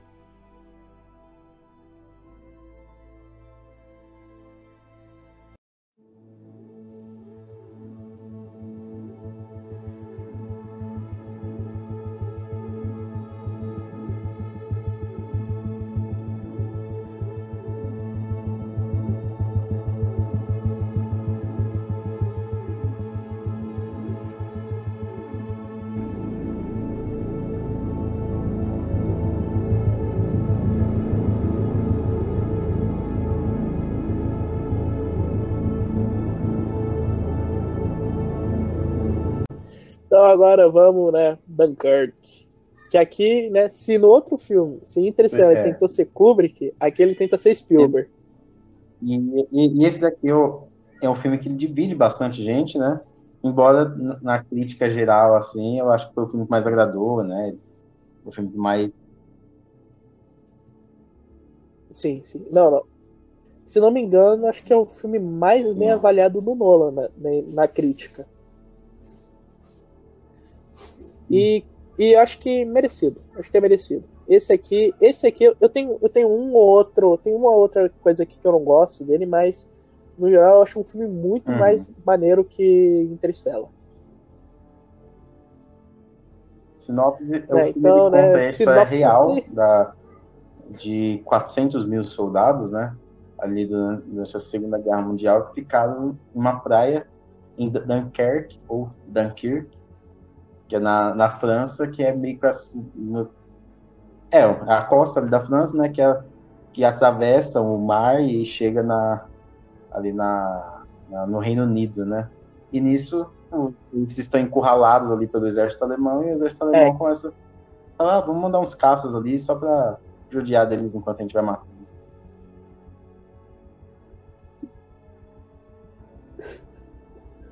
É, enfim, né? É, então, né? Você falou um termos errado aqui, que é, é a Operação Dínamo é o nome. Como. A... Alô? Alô? Alô? É que você falou um negócio errado aqui. Ah, ah não, mas eu o falei nome da operação eles, é Operação na, Dínamo. Na praia, na verdade. Tipo, o nome do praia. É, o nome, praia, o nome da praia é Dunkirk. O nome da praia é Dunkirk, por isso que dá nome ao filme. Que é isso que dá nome ao filme e que fica no norte da hum. França, é, no canal da Mancha. Então, então assim, né? Mas vamos lá, falar do filme. Aqui, aqui o, o Nolan ele aprendeu uma lição. Nunca fale de amor. Sim. Nunca. Jamais. Aqui, aqui, ele, é, aqui ele falou que, né? Ninguém se, aqui ele percebeu que ninguém se importa com amor, então vamos mostrar guerra e morte o tempo inteiro. É, eu, tenho, eu, eu, tenho uma, uma relação com esse filme que é, que é muito legal, porque essa foi, eu acho que, uma das melhores sessões IMAX que eu já fui. Assim. Sim. Sim, sem dúvida. Não, sem dúvida. O filme, o filme ele foi feito pro IMAX. Esse aqui é o. Todo diretor ele tem uhum. seu filme especial pro IMAX. O, o Nolan, o especial IMAX do Nolan é Dunkirk. Sim, é então. E aqui, muitos. Teve um, teve um pessoal falando que, por exemplo, em Tenet tem um problema parecido quando o Cavaleiro das Trevas ressurge, né? Na questão do som, do, dos personagens falando. E aí um, um, um... Ah, mas isso tem. Mas a mixagem. Mas essa é uma mixagem do Nolan mesmo. Tipo, no Inception também tem isso. No Interstellar também. É, então, o, o, o, editor de áudio dele falou que ele valoriza muito mais os efeitos sonoros e a trilha do que até os diálogos, assim. E aqui no Dunkirk é quando eu vejo que ele consegue. Porque realmente ele quer casar essa experiência mais sensorial, né? Então a trilha, o efeito de áudio e toda. É, porque o filme tem, tem duas falas então, o filme inteiro, duas horas aqui, de filme. Tipo, toda a construção falas. ali do, do, do, set, né? Todo aquele set piece ali, o, a, toda a composição dele é pra essa experiência mais sensorial desse filme. E eu gosto muito, assim. Eu, pode ser alguma emotiva, né? Porque eu eu não revi. Uhum. Eu, eu, eu, tenho também aqui o, o Blu-ray dele, o duplo, eu quero ver algum dia, só que eu tenho medo de não gostar tanto quanto, quanto assistir em Max. Faz o seguinte, é, no dia que tu estiver sozinho em casa, tu apaga todas as luzes, pega a sua maior TV e assiste o filme. Põe no alto. Aí, é um, aí você consegue. Não consegue chegar a replicar, mas uhum. consegue ter uma experiência Sim. parecida com a do cinema. É, posso tentar. Ou então usar um fone. Esse. Um fone muito bom. Colocar no máximo.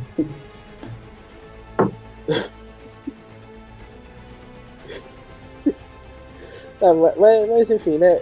E né, aqui, aqui o, a, o Nolan ainda tem problema dele com direção de atores e emoção, né? Porque aqui também a gente não, não se importa tanto com os soldados, né? Apesar de, eu tenho vários elogios para esse filme, mas eu, dessa vez eu vou fazer, vou, vou desabafar tudo que eu tenho, tudo que eu não gosto desse filme aqui, antes de eu soltar os meus elogios, que são vários. Que primeiro assim, como eu falei, aqui o Nolan é, ele ainda não re, ele tem esse problema de emoção. Tipo, a gente não se importa. Não se importa com nada. Ele. E aqui se repete, entendeu? A gente não se importa muito com os personagens. Tirando o francesinho, a gente não liga para mais ninguém. E também aqui também tem o problema de problema de mostrar guerra mesmo. Entendeu? Porque, apesar de eu achar esse um baita filme de guerra, um dos melhores na última década, tem esse problema de, tipo, ser muito limpinho, entendeu?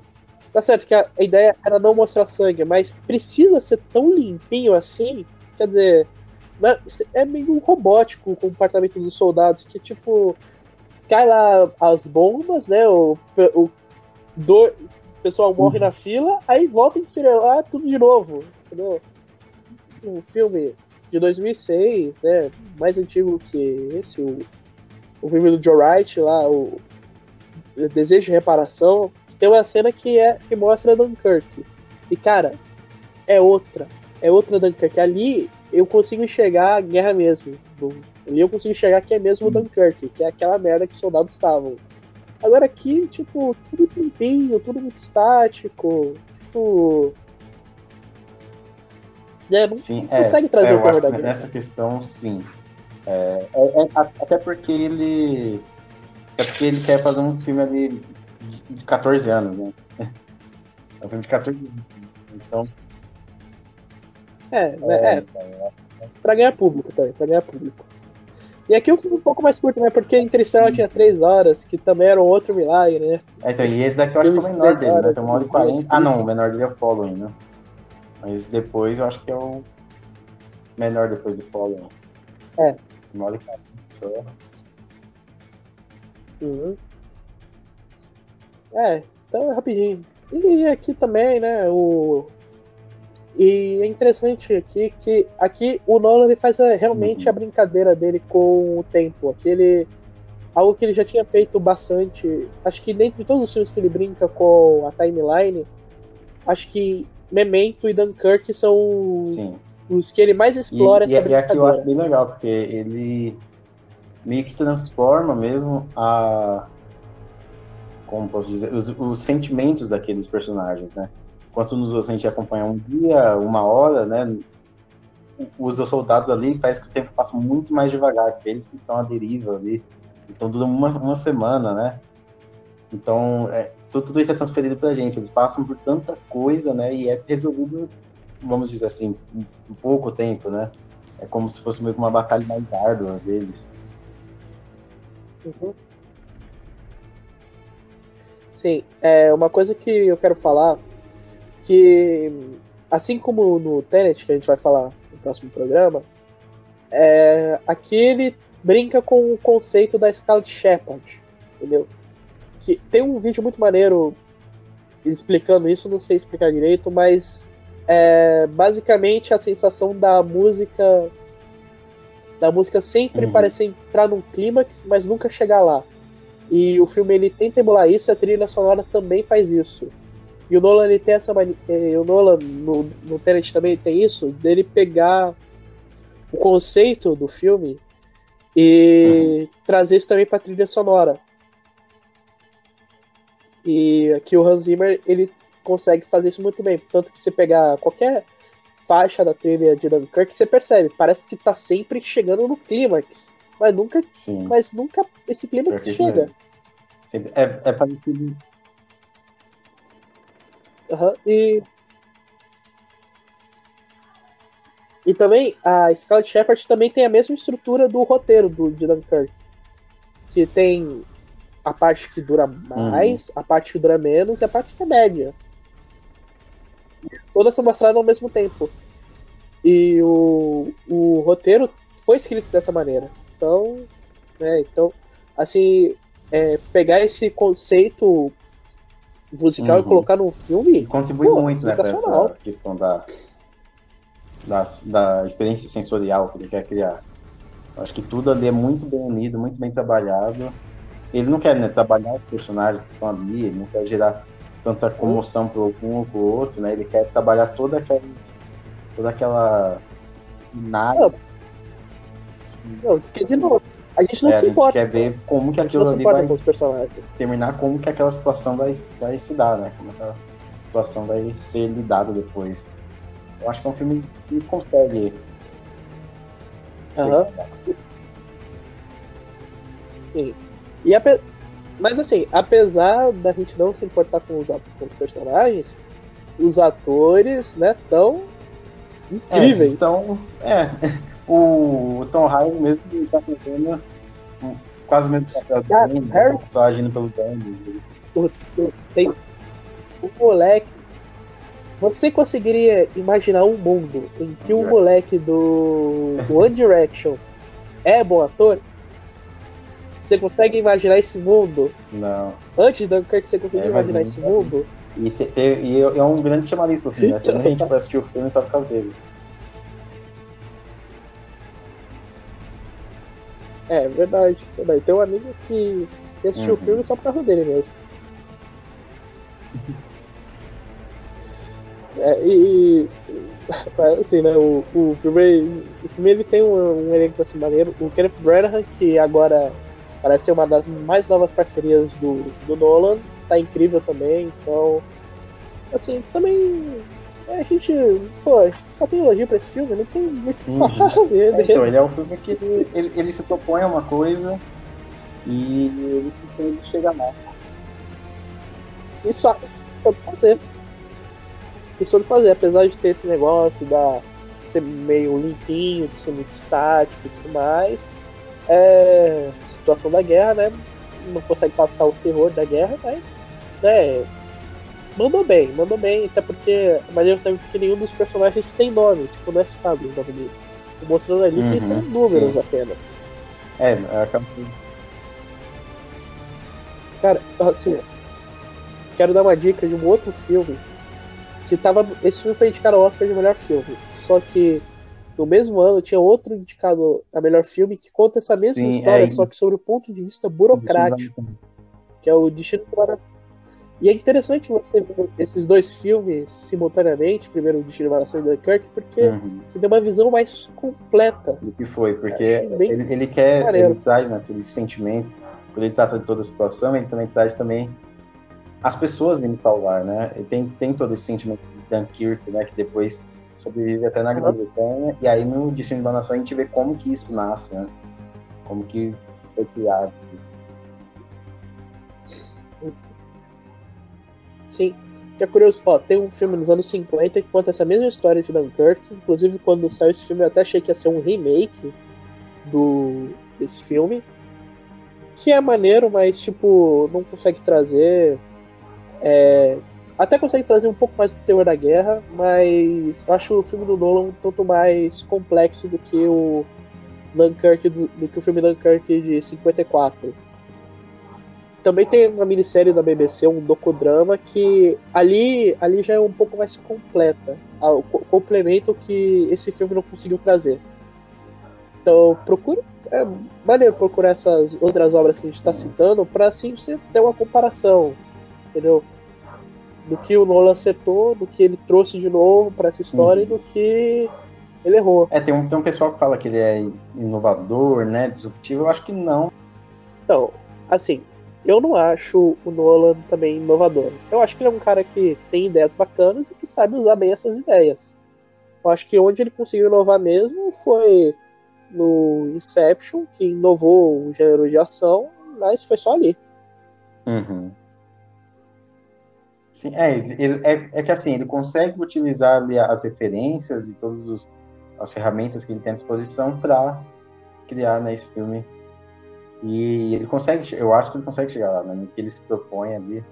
Qual é que a gente estava até falando, né, que ele é um pouco ambicioso e aí às vezes pode tropeçar um pouco na ambição. Eu acho que aqui ele consegue alcançar.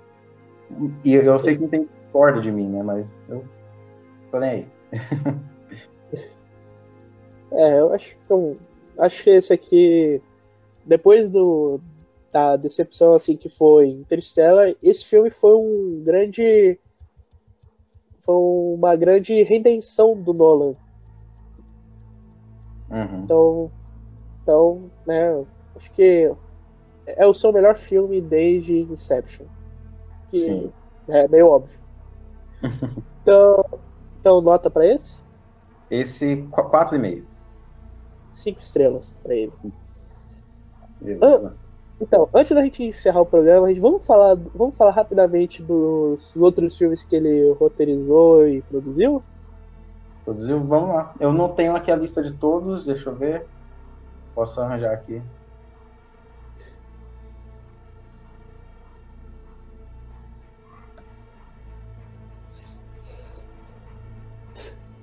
Vamos, vamos pra lá. Então, é, assim que ele saiu do Batman, né? Ele. O Nolan. Ele. Foi ele que indicou, antes dele fazer o. Antes dele terminar de fazer o Batman, quando a, a Warner em 2010 ela queria fazer um reboot do Homem de Aço, é, o Nolan foi cotado como diretor, só que aí ele não quis porque ele achou que era um. Pelo que eu entendi, ele achou que esse personagem era grande demais pra ele. Mas tudo bem, ele, demonstrou humildade. Então, ele indicou o, o Zack Snyder, né? ele indicou o Zack Snyder e ele basicamente só produziu e escreveu o roteiro do, do Homem de Aço. É. Então, assim, ele indicou o Zack Snyder, e o que faz até bem sentido, porque mais tarde ele, produ... ele, ele agiu bem ativo, ele foi bem ativo em Homem de Aço. Ele não foi tão ativo em Batman vs Superman, ele deu lá sugestões e tudo mais. Mas ele acho que ele vai ser bem ativo no Liga da Justiça agora.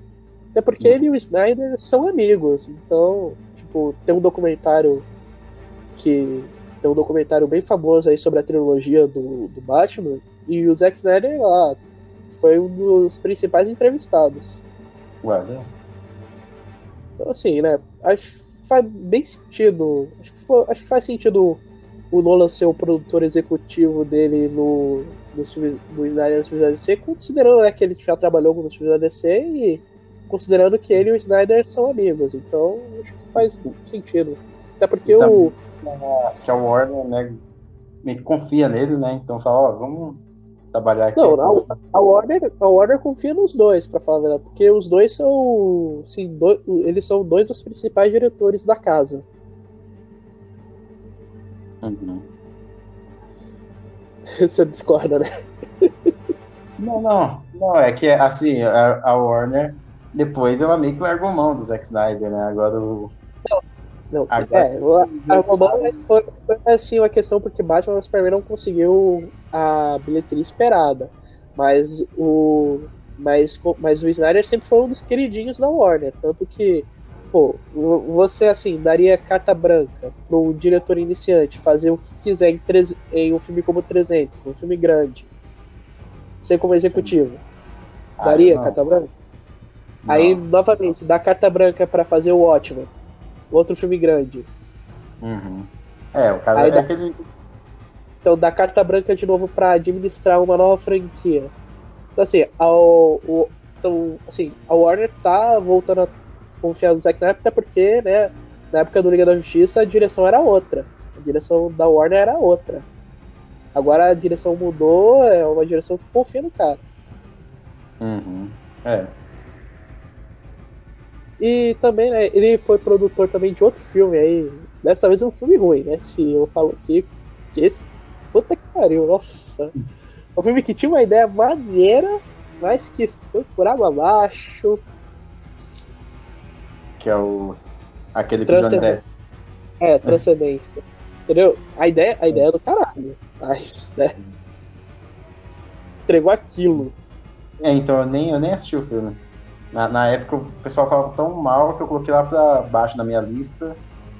E aí assim, acabei nem vale, a, vale a pena assim para você entender o conceito, porque o, pelo que eu entendi, pelo que eu li por aí, não sei se essa fonte é confiável ou não, mas pelo que eu li por aí, é, era uma ideia que o Nolan queria trabalhar em algum momento, mas que ele resolveu dar para outra pessoa. Talvez eu acho que o Nolan poderia ter esperado um pouco ter, ter feito esse filme, né? Porque esse cara que, que ele que eles contrataram para fazer não deu muito certo. Sim. Enfim, né? Acho que a gente falou, né? Então. Então, fiquem. A gente termina aqui esse programa por hoje. Semana que vem vamos falar de Tenet, né? Segunda parte do especial Nolan. É, segundo diretor que a gente tá dissecando a filmografia, cara. Que foda. Caras dissecar a filmografia de outros vários. Esse, é, o, o anterior foi o do Robert Eggers, né? Não, é. Ah, não, a gente. Não, esse é o quarto, é o quarto. Que o Robert Eggers e o Ari Aster foram. Foi, foi junto. O primeiro foi o ah, Xavier Dolan. É que esse é o, é o segundo especial. Esse é o segundo especial. Uhum. Então, semana que então fiquem ligados, semana que vem vamos dissecar. Vamos, vamos dissecar Tenet, vamos falar de Tenet, né, dos filmes mais esperados do ano. Será que cumpriu as expectativas? Será que você. Será que, será que cumpriu a expectativa, Alisson? Será que só você mesmo? Ah, vamos, vamos descobrir semana que vem, né? Agora, né, vamos. Tem a música. É, eu pensei aqui em uma possibilidade aqui do David Bowie, né? Já que o David Bowie fez o filme do Nolan. Mas como a gente terminou falando de Dunkirk, eu espero que o Nolan goste de heavy metal. porque a música que eu escolhi aqui é, Iron, é do Iron Maiden, Aces High. Entendeu? Ah. Que o, é, essa música essa música deu popularidade ao discurso do Churchill. Que foi na hum. mesma época. E o discurso esse que foi na mesma época que a Operação Dínamo foi realizada. Sim. Então, né? Então, aí, ó. Acho que tem um pouco a ver. Então, fiquem agora com Iron Maiden, Aces High. A gente se vê semana que vem. Siga o Colastron, é podcast foda do Alisson. Podcast, é, também segue lá no Instagram também. É, segue o Instagram do cara. É. E né, até semana que vem, comam Nutella quente com pão. Chiberro.